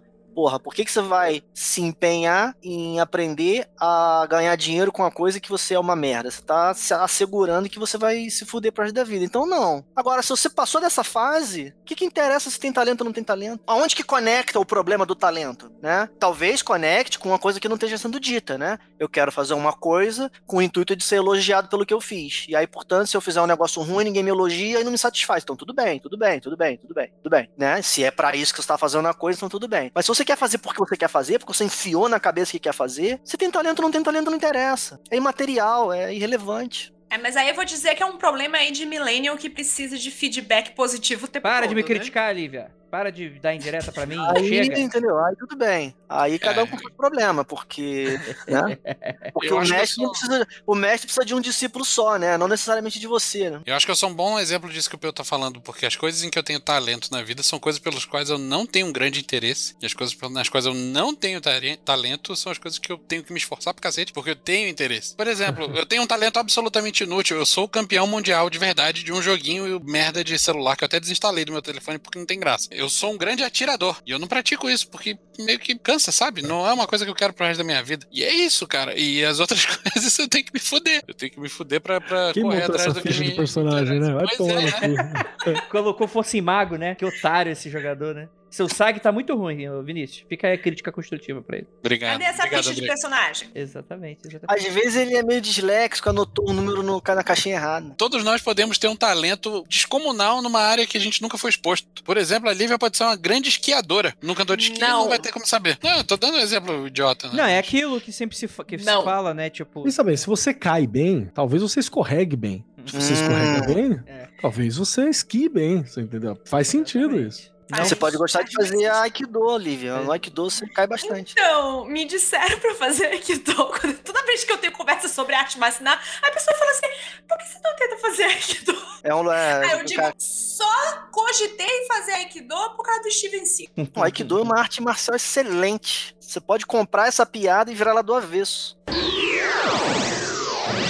Gente, vamos se encaminhar aqui pro final, que eu tenho aqui algumas perguntas relacionadas e tal. Porque apesar da gente estar comentando tanto e a gente ter divagado um bocado, mas eu acho que foram divagações muito interessantes que me deram diversos insights com relação à magia, né? E com relação a mais do que magia, a prática mágica, né? Porque magia por magia, foda-se, cada um vai ter sua, sua, sua- Ah, o que é magia? Cada um vai ter uma resposta pra isso. Mas acho que prática mágica muitas vezes é o ponto muito focal que as pessoas se perdem de maneira muito fácil, né? Eu e Lívia, por exemplo, nos perdemos muito com questões da prática mágica. Muitos ouvintes se perdem com relação à prática mágica. Acho que essa conversa me deu diversos insights sobre isso. Então, quanto a isso, eu agradeço. Mas eu queria que você comentasse um pouco essa arte marcial que você pratica. O que que se acredita, mais ou menos, de maneira breve? No que que acredita? Gente. Pesado, hein? Pesado. Como é que- como é que-. Eu não sei responder essa pergunta. Acredita no sentido de acreditar em Deus ou acredita no sentido de que eu acredito que se eu apertar aquele interruptor a luz apaga? É, o que que prega? Qual é o ideal máximo? Ah, não, tá, eu consigo responder, entendi. É porque a linguagem realmente é muito diferente. né? Existem, existem valores ou, Pode ou burro, princípios. Pio. Pode ser. Não, não, não, não, não é o caso, não é o caso. É porque eu acho interessante, de um modo geral, pro ocidental e pro magista dentro do ocidente, pro magista sim, porque a ambição de praticar magia é uma ambição muito, muito grande dentro do seu lugarzinho. Procurar o Oriente, pra mim, a arte mais brilhante, na minha opinião pessoal, da China é o Kung Fu, por causa da alteridade. A alteridade ajuda você a fazer esse tipo de sacanagem, né? Não tem problema nenhum no que você falou, só acontece que na China não se fala assim. Então esse trânsito do estrangeiro é interessante, porque o sistema Wing Chun que eu pratico não acredita em nada, não tem princípios filosóficos, simplesmente não tem. A ideia, a ideia por exemplo, ah, porque a arte marcial oriental tem filosofia, não tem. Alguma, alguma pode ter, essa não tem. A gente só luta. Só acontece que, na medida em que somos sagazes, pensamos sobre o que fazemos e tiramos daí uma arte em que a palavra luta ela fica abstrata. Então, por exemplo, mais cedo eu citei um dos mais fundamentais e importantes princípios do sistema, que é você guardar o centro. Guardar o centro em relação a quê? Em relação à direita e à esquerda. Você guarda o centro. Então, isso é um princípio. né? existem vários desses princípios. é, não existe um compêndio de princípios, porque, porque essa não é. Porque, mais uma vez, essa é uma lógica diferente. né? A lógica de, de enumeração de princípios e de fechamento de axiomas, ela é ocidental, não existe essa preocupação no Oriente. Mas existem muitos desses princípios. Então, por exemplo, um muito simples, né? Um muito simples, né? E, e- essas coisas são capturadas em ditados, né? Na linguagem do Chun, né? O Chun, ele é uma cultura, ele é um objeto cultural do sul da China, né, e de Hong Kong. Então, o, o idioma do Wing Chun é o cantonês, não é o mandarim. O Wing Chun ele tem uma série de ditados que a gente chama de Kin Quit. Kin, nesse caso, é punho, representando a arte marcial. Então, são os ditados marciais. Então, um deles diz, por exemplo, mão contra mão, pé contra pé. Não existe técnica indefensável. Isso é um princípio. Quero dizer, você aí ela é tudo bem, você vai alcançar a, ao entendimento do princípio a partir da sua mundaneidade, porque o que está dizendo ali é literalmente isso: mão contra mão, pé contra pé. Não é mão contra pé e pé contra mão. Mas aí você trabalhando essas coisas, você alcança um entendimento mais interessante, né? Quero dizer, você age de maneira adequada. O conceito de adequação é muito importante para o Chun. Nem mais, nem menos. Se for demais, está errado. Ou seja, dá errado. De menos, você vai fracassar. Se empurrar muito para a direita, vai fracassar. Se empurrar muito para a esquerda, vai fracassar. Não é uma moralidade, é uma sabedoria estratégica. Porque se não fracassar, então tudo bem, parabéns. Faz o que se não tá fracassando, tá bom. Mas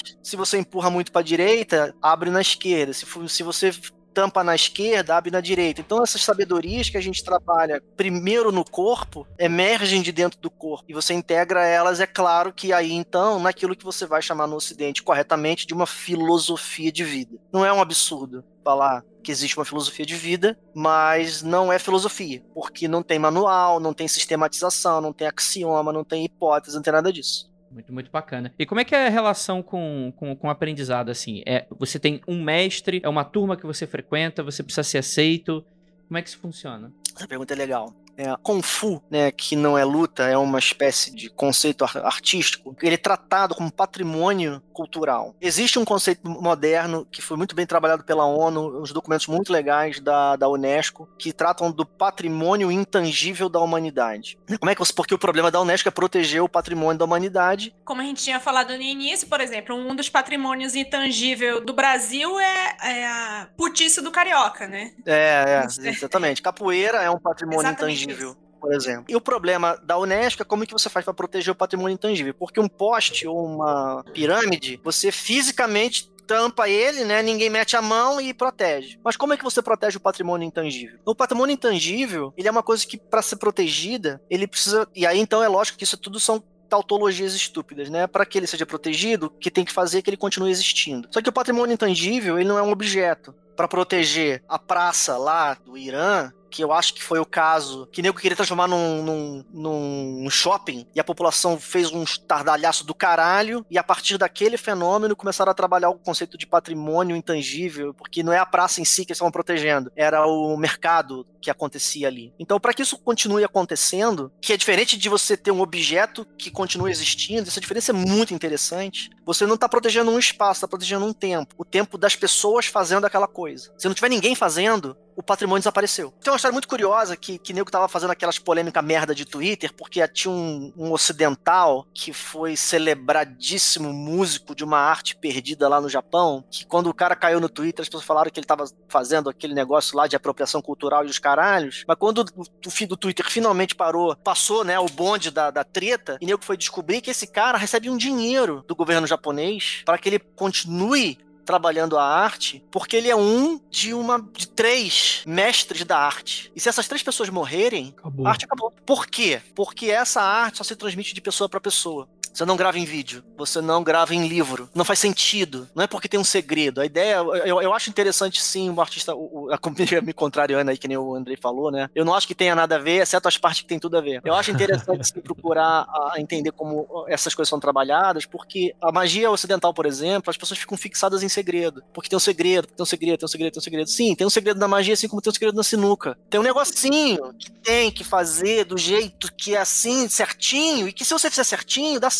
Mas se você perde um pentelésimo, dá errado. E não tem como escrever o pentelésimo no livro. Eu, quando era moleque e tava fazendo geometria analítica na faculdade, ficava tentando imaginar os triângulos na mesa, e eu imaginava, porque a imaginação já trabalhada, imaginava o ângulo certinho. Aí o braço põe. O que, que adianta imaginar o triângulo? O braço tem que bater direito. Para bater direito, não adianta ler o livro. Esse é o conceito de Opa. segredo que no Ocidente fica esquisito, porque os ocidentais curtiram esse negócio e o processo intelectual ocidental não ajuda. No Oriente ele aparece também no mesmo sentido. As artes são. Existe o segredo da arte, mas segredo em que sentido? No sentido de que se você não aprender com alguém que sabe, você não aprende. Que isso aí pode... tá no Karate Kid, hein? É, é, você pode até ser um ser humano épico, daqueles que aparece um a cada 10 mil anos, que você que a arte inteira emerge inteira de dentro de você. Você é, o, você é a matriarca da arte. Mas isso é improvável. Né? E mesmo que isso aconteça, você não aprendeu a arte do outro. Você vai ter que inventar a sua. Você aprender a arte do outro, você tem que colar no outro. Foi o que o Keller falou mais cedo. Que acontece em artes ocidentais, sim, só que isso não tem ênfase, o ocidental não compreende. Tem isso na capoeira. É, você vê isso na transmissão de ofício sim. das pessoas mais pobres. Tá, o, a última vez que veio um eletricista aqui, tinha um garoto colado nele prestando muita atenção no que ele estava fazendo. Né? E eu compreendi o que estava acontecendo ali porque eu fui ensinado a, a entender aquilo ali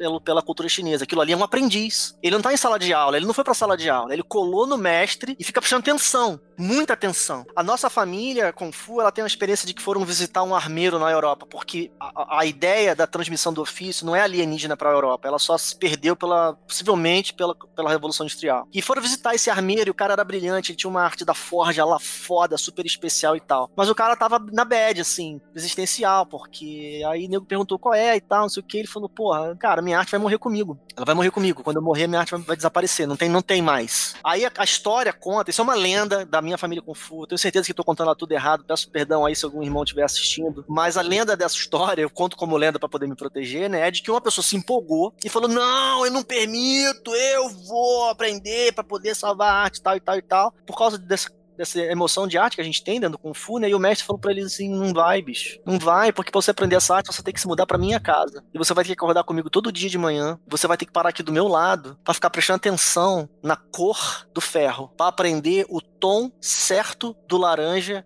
que é a hora de bater no ferro com o martelo. Você vai se mudar para minha casa para você acordar comigo todo dia de manhã e fazer isso? Aí o cara, pô, não vou.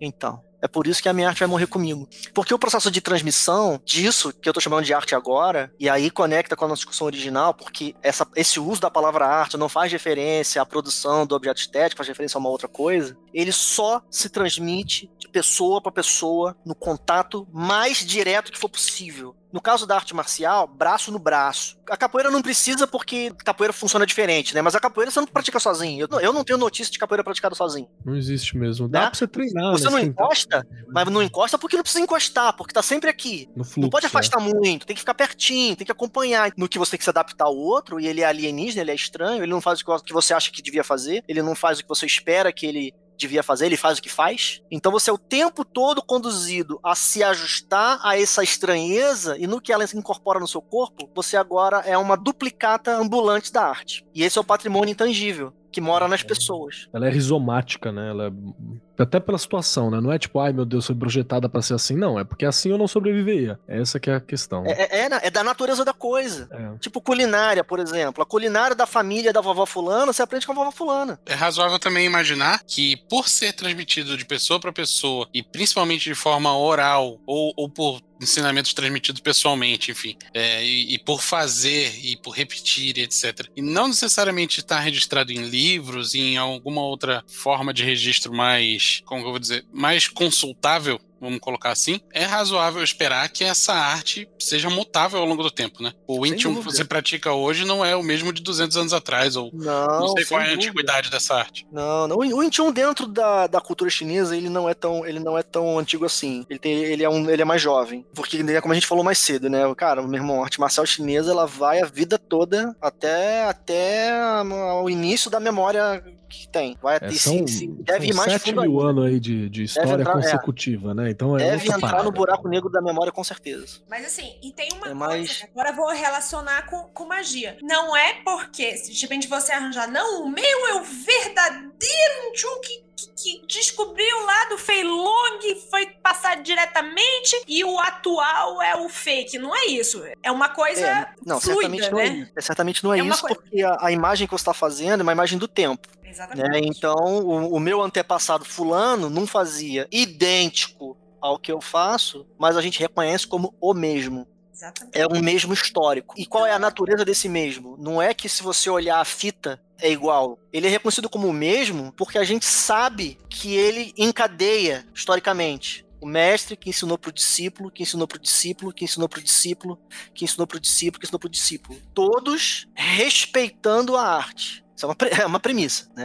Como não tem a fita para saber, a gente assume que esse é o caso. Porque na medida em que um vai, vai ensinando a arte para o outro, respeitando a arte, você tem uma mesmice ao longo do tempo. É parecido. Agora, idêntico não, porque não existe um compromisso com, com o ISO 9000. Porque o conceito de mesmo do ISO 9000 é para fábrica, não é para o patrimônio intangível, é para fábrica. É diferente da fábrica o conceito de patrimônio intangível. A legitimidade da transmissão, ela não tá em você pegar uma fita de VHS e comparar se ficou igualzinho. Ela é uma, ela é uma coisa mútua. É de mim pro meu mestre e pro mestre dele e pro falecido mestre dele e pros irmãos e os colaterais que se reconhecem mutuamente. E mais uma vez tem um overlap grandão aí com magia, né? Como eu já vi você fazendo uma apresentação no Calente, falando sobre como essa transmissão de conhecimento no Inchun é similar às linhagens da A, por exemplo. É, eu, é a minha imagem do que deveria ser e a minha resposta de por que, que as pessoas não entendem o, a bagunça, né? Porque o, o que aconteceu com a A é que ela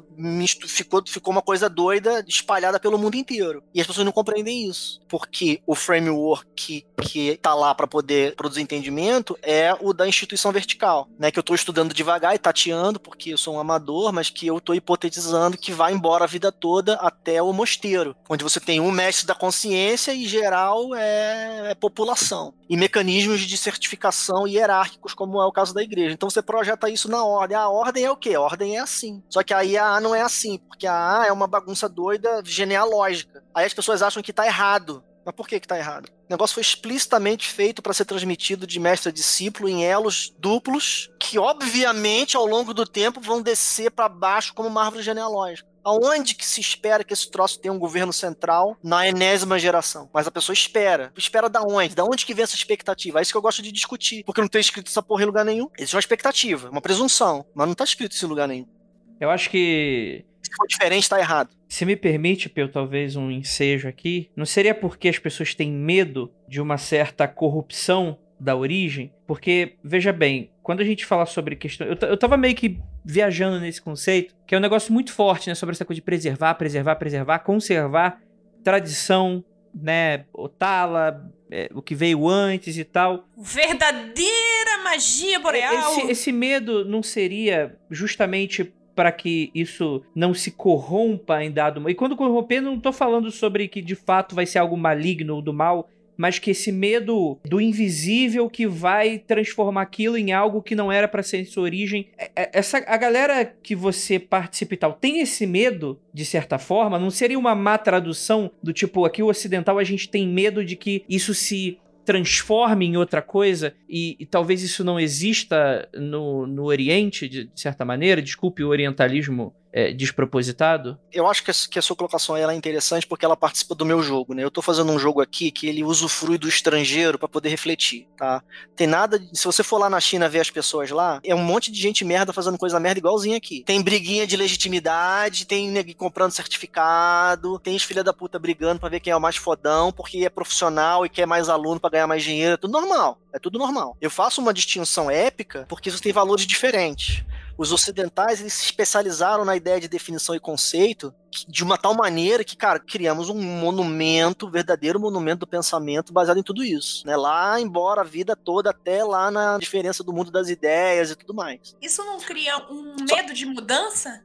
Então, eu acho que o caso é de má sinergia, Lívia, que é o que o André falou. Se você pensa nos termos de recortar os objetos para ajustar os conceitos e fazer o grande dicionário de conceitos, você vai ficar muito bom em taxonomia, das, dos objetos, mas provavelmente você não vai compreender o tempo. Você vê isso hoje nas escolas de gestão e nas escolas de inovação, que falam muito de processo. E a linguagem da inovação e da gestão de processo, cara, é uma coisa tão esquisita que alcança o misticismo. Por quê? Porque o tempo, ele se organiza diferente do, do, do, dos objetos, das coisas pensar o tempo e a sucessão e a transmissão e as etapas da transmissão, porque isso tudo conecta com a pergunta do André, como que se ensina isso? O chinês ele pensa sobre isso de uma tal maneira que eles têm um grande brilhantismo sobre essas coisas e a gente aqui fica tateando. A comunidade mágica não compreende transmissão. Estou vivo há 39 anos e eu já vi umas quatro gerações de gente inventando sistema. Não tem problema nenhum você inventar um sistema, tá tudo bem. Não, não, o meu ponto não é esse. É o contrário, é o contrário. Qual sistema que está alcançando a condição de segunda, terceira, quarta, quinta, sexta, sétima geração. Legado, Nenhuma. né? A gente não tem essa questão de legado não, mais, né? Não, não tem, porque a gente não precisa. Porque, porque o que a gente quer fazer? A gente quer pegar o livro, e a virtude do livro é que ele consegue condensar afirmações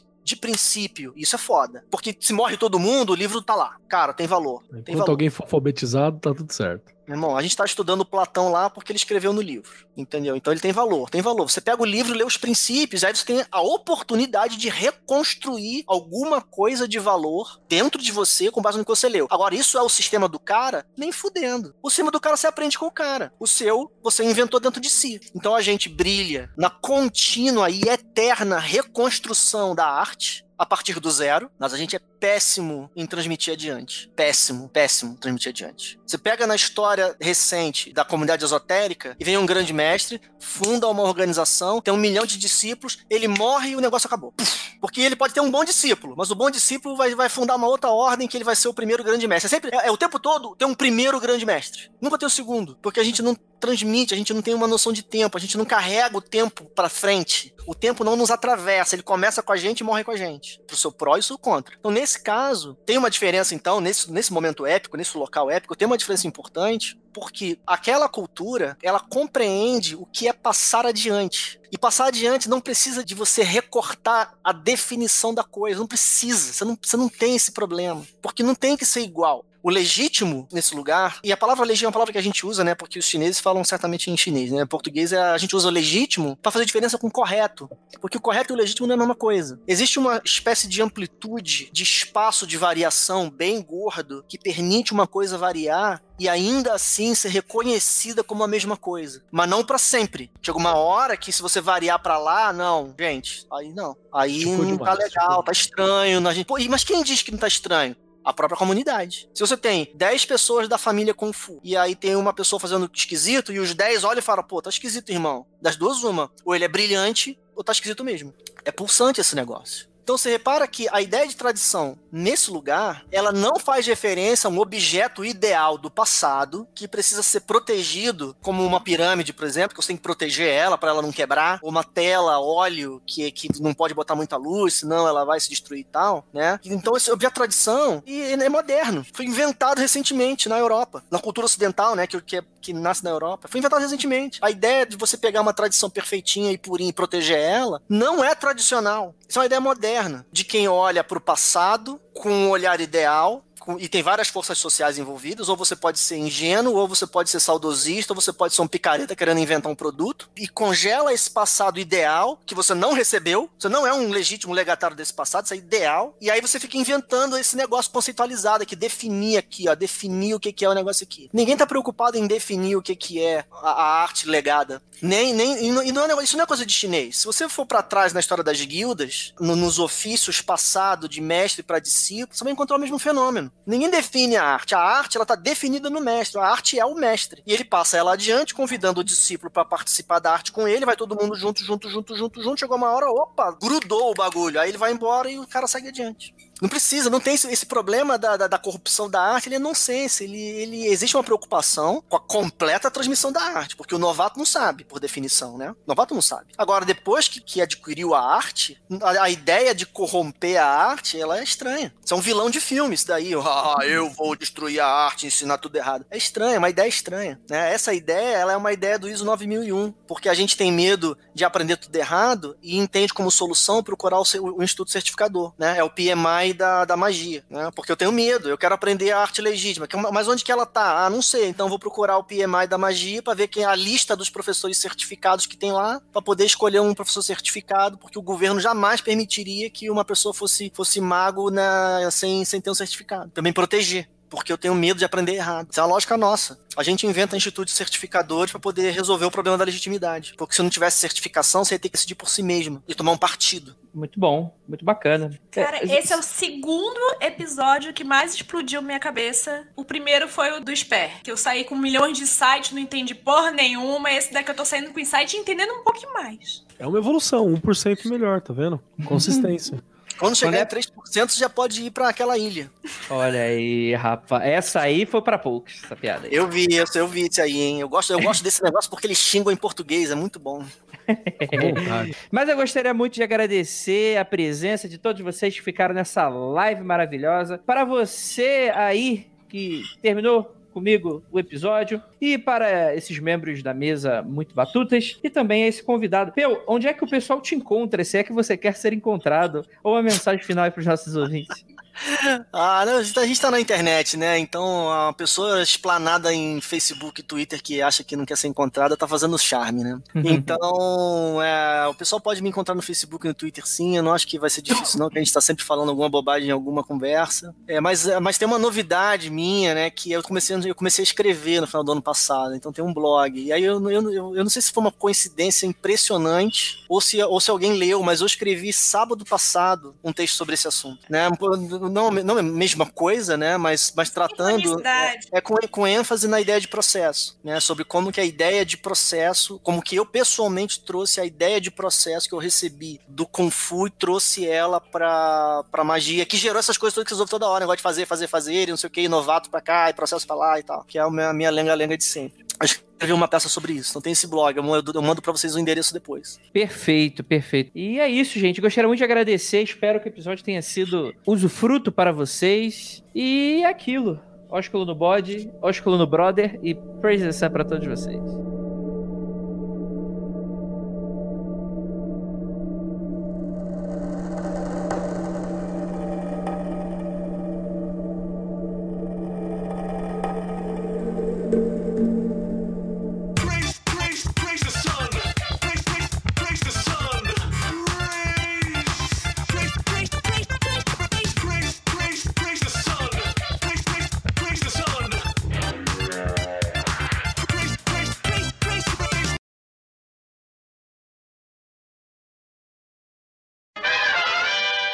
Mas aí, mas eu, deixa eu fazer aqui um Under Explain no Peu. Gente, toda vez que o Peu falar, gente, eu não acho que arte marcial tem a ver com magia, ele se contradiz pelo menos umas 15 vezes aqui nessas todas as falas dele. Então você veja o contrário, o Peu só é esquisito. É isso aí. É. É, a, a conclusão é verdade, né? Olha, arte marcial e magia não tem nada a ver, mas veja bem esse aspecto que é muito parecido com o que eu faço na magia. E ele, você falou isso tipo umas 15 vezes aqui durante toda essa conversa. Beleza, vai, Kelly, pergunta aí. É, pena que o, o Steven Seagal só usou Aikido pra bater na mulher dele, né? Esse é o problema. Não, ele fez uns filmes também. Ah, porra, mas aí também eu faço filme batendo nos outros. É filme? Aí tá tudo certo. Aí não preciso ser técnico de Aikido. Mas, gente, de, Porra, deixa eu- irmão. É, Vou é falar filme. eu chamo alguém que entende Aikido que ele vai fazer o motion capture do meu corpo lutando Aikido no filme. Pronto. Aí É isso é isso. deepfake, aí tudo bem. Aí tudo bem. Não, mas aí hoje em dia, ô, ô Peu, você tem que entender que a gente tá caminhando, que a gente não precisa fazer mais nada. É isso. Um, um dia as pessoas vão perceber isso. E quanto mais cedo as pessoas perceberem isso, tá ótimo. Eu quero viver na minha cadeirinha do Aui. E, e é isso. Acabou, e tá tudo certo. É isso aí. Não, aí não vou Nossa, precisar deu praticar magia. frio. Não, não, não sinta, não sinta. Você, você venha, venha. Eu senti uma energia, eu senti uma energia aqui.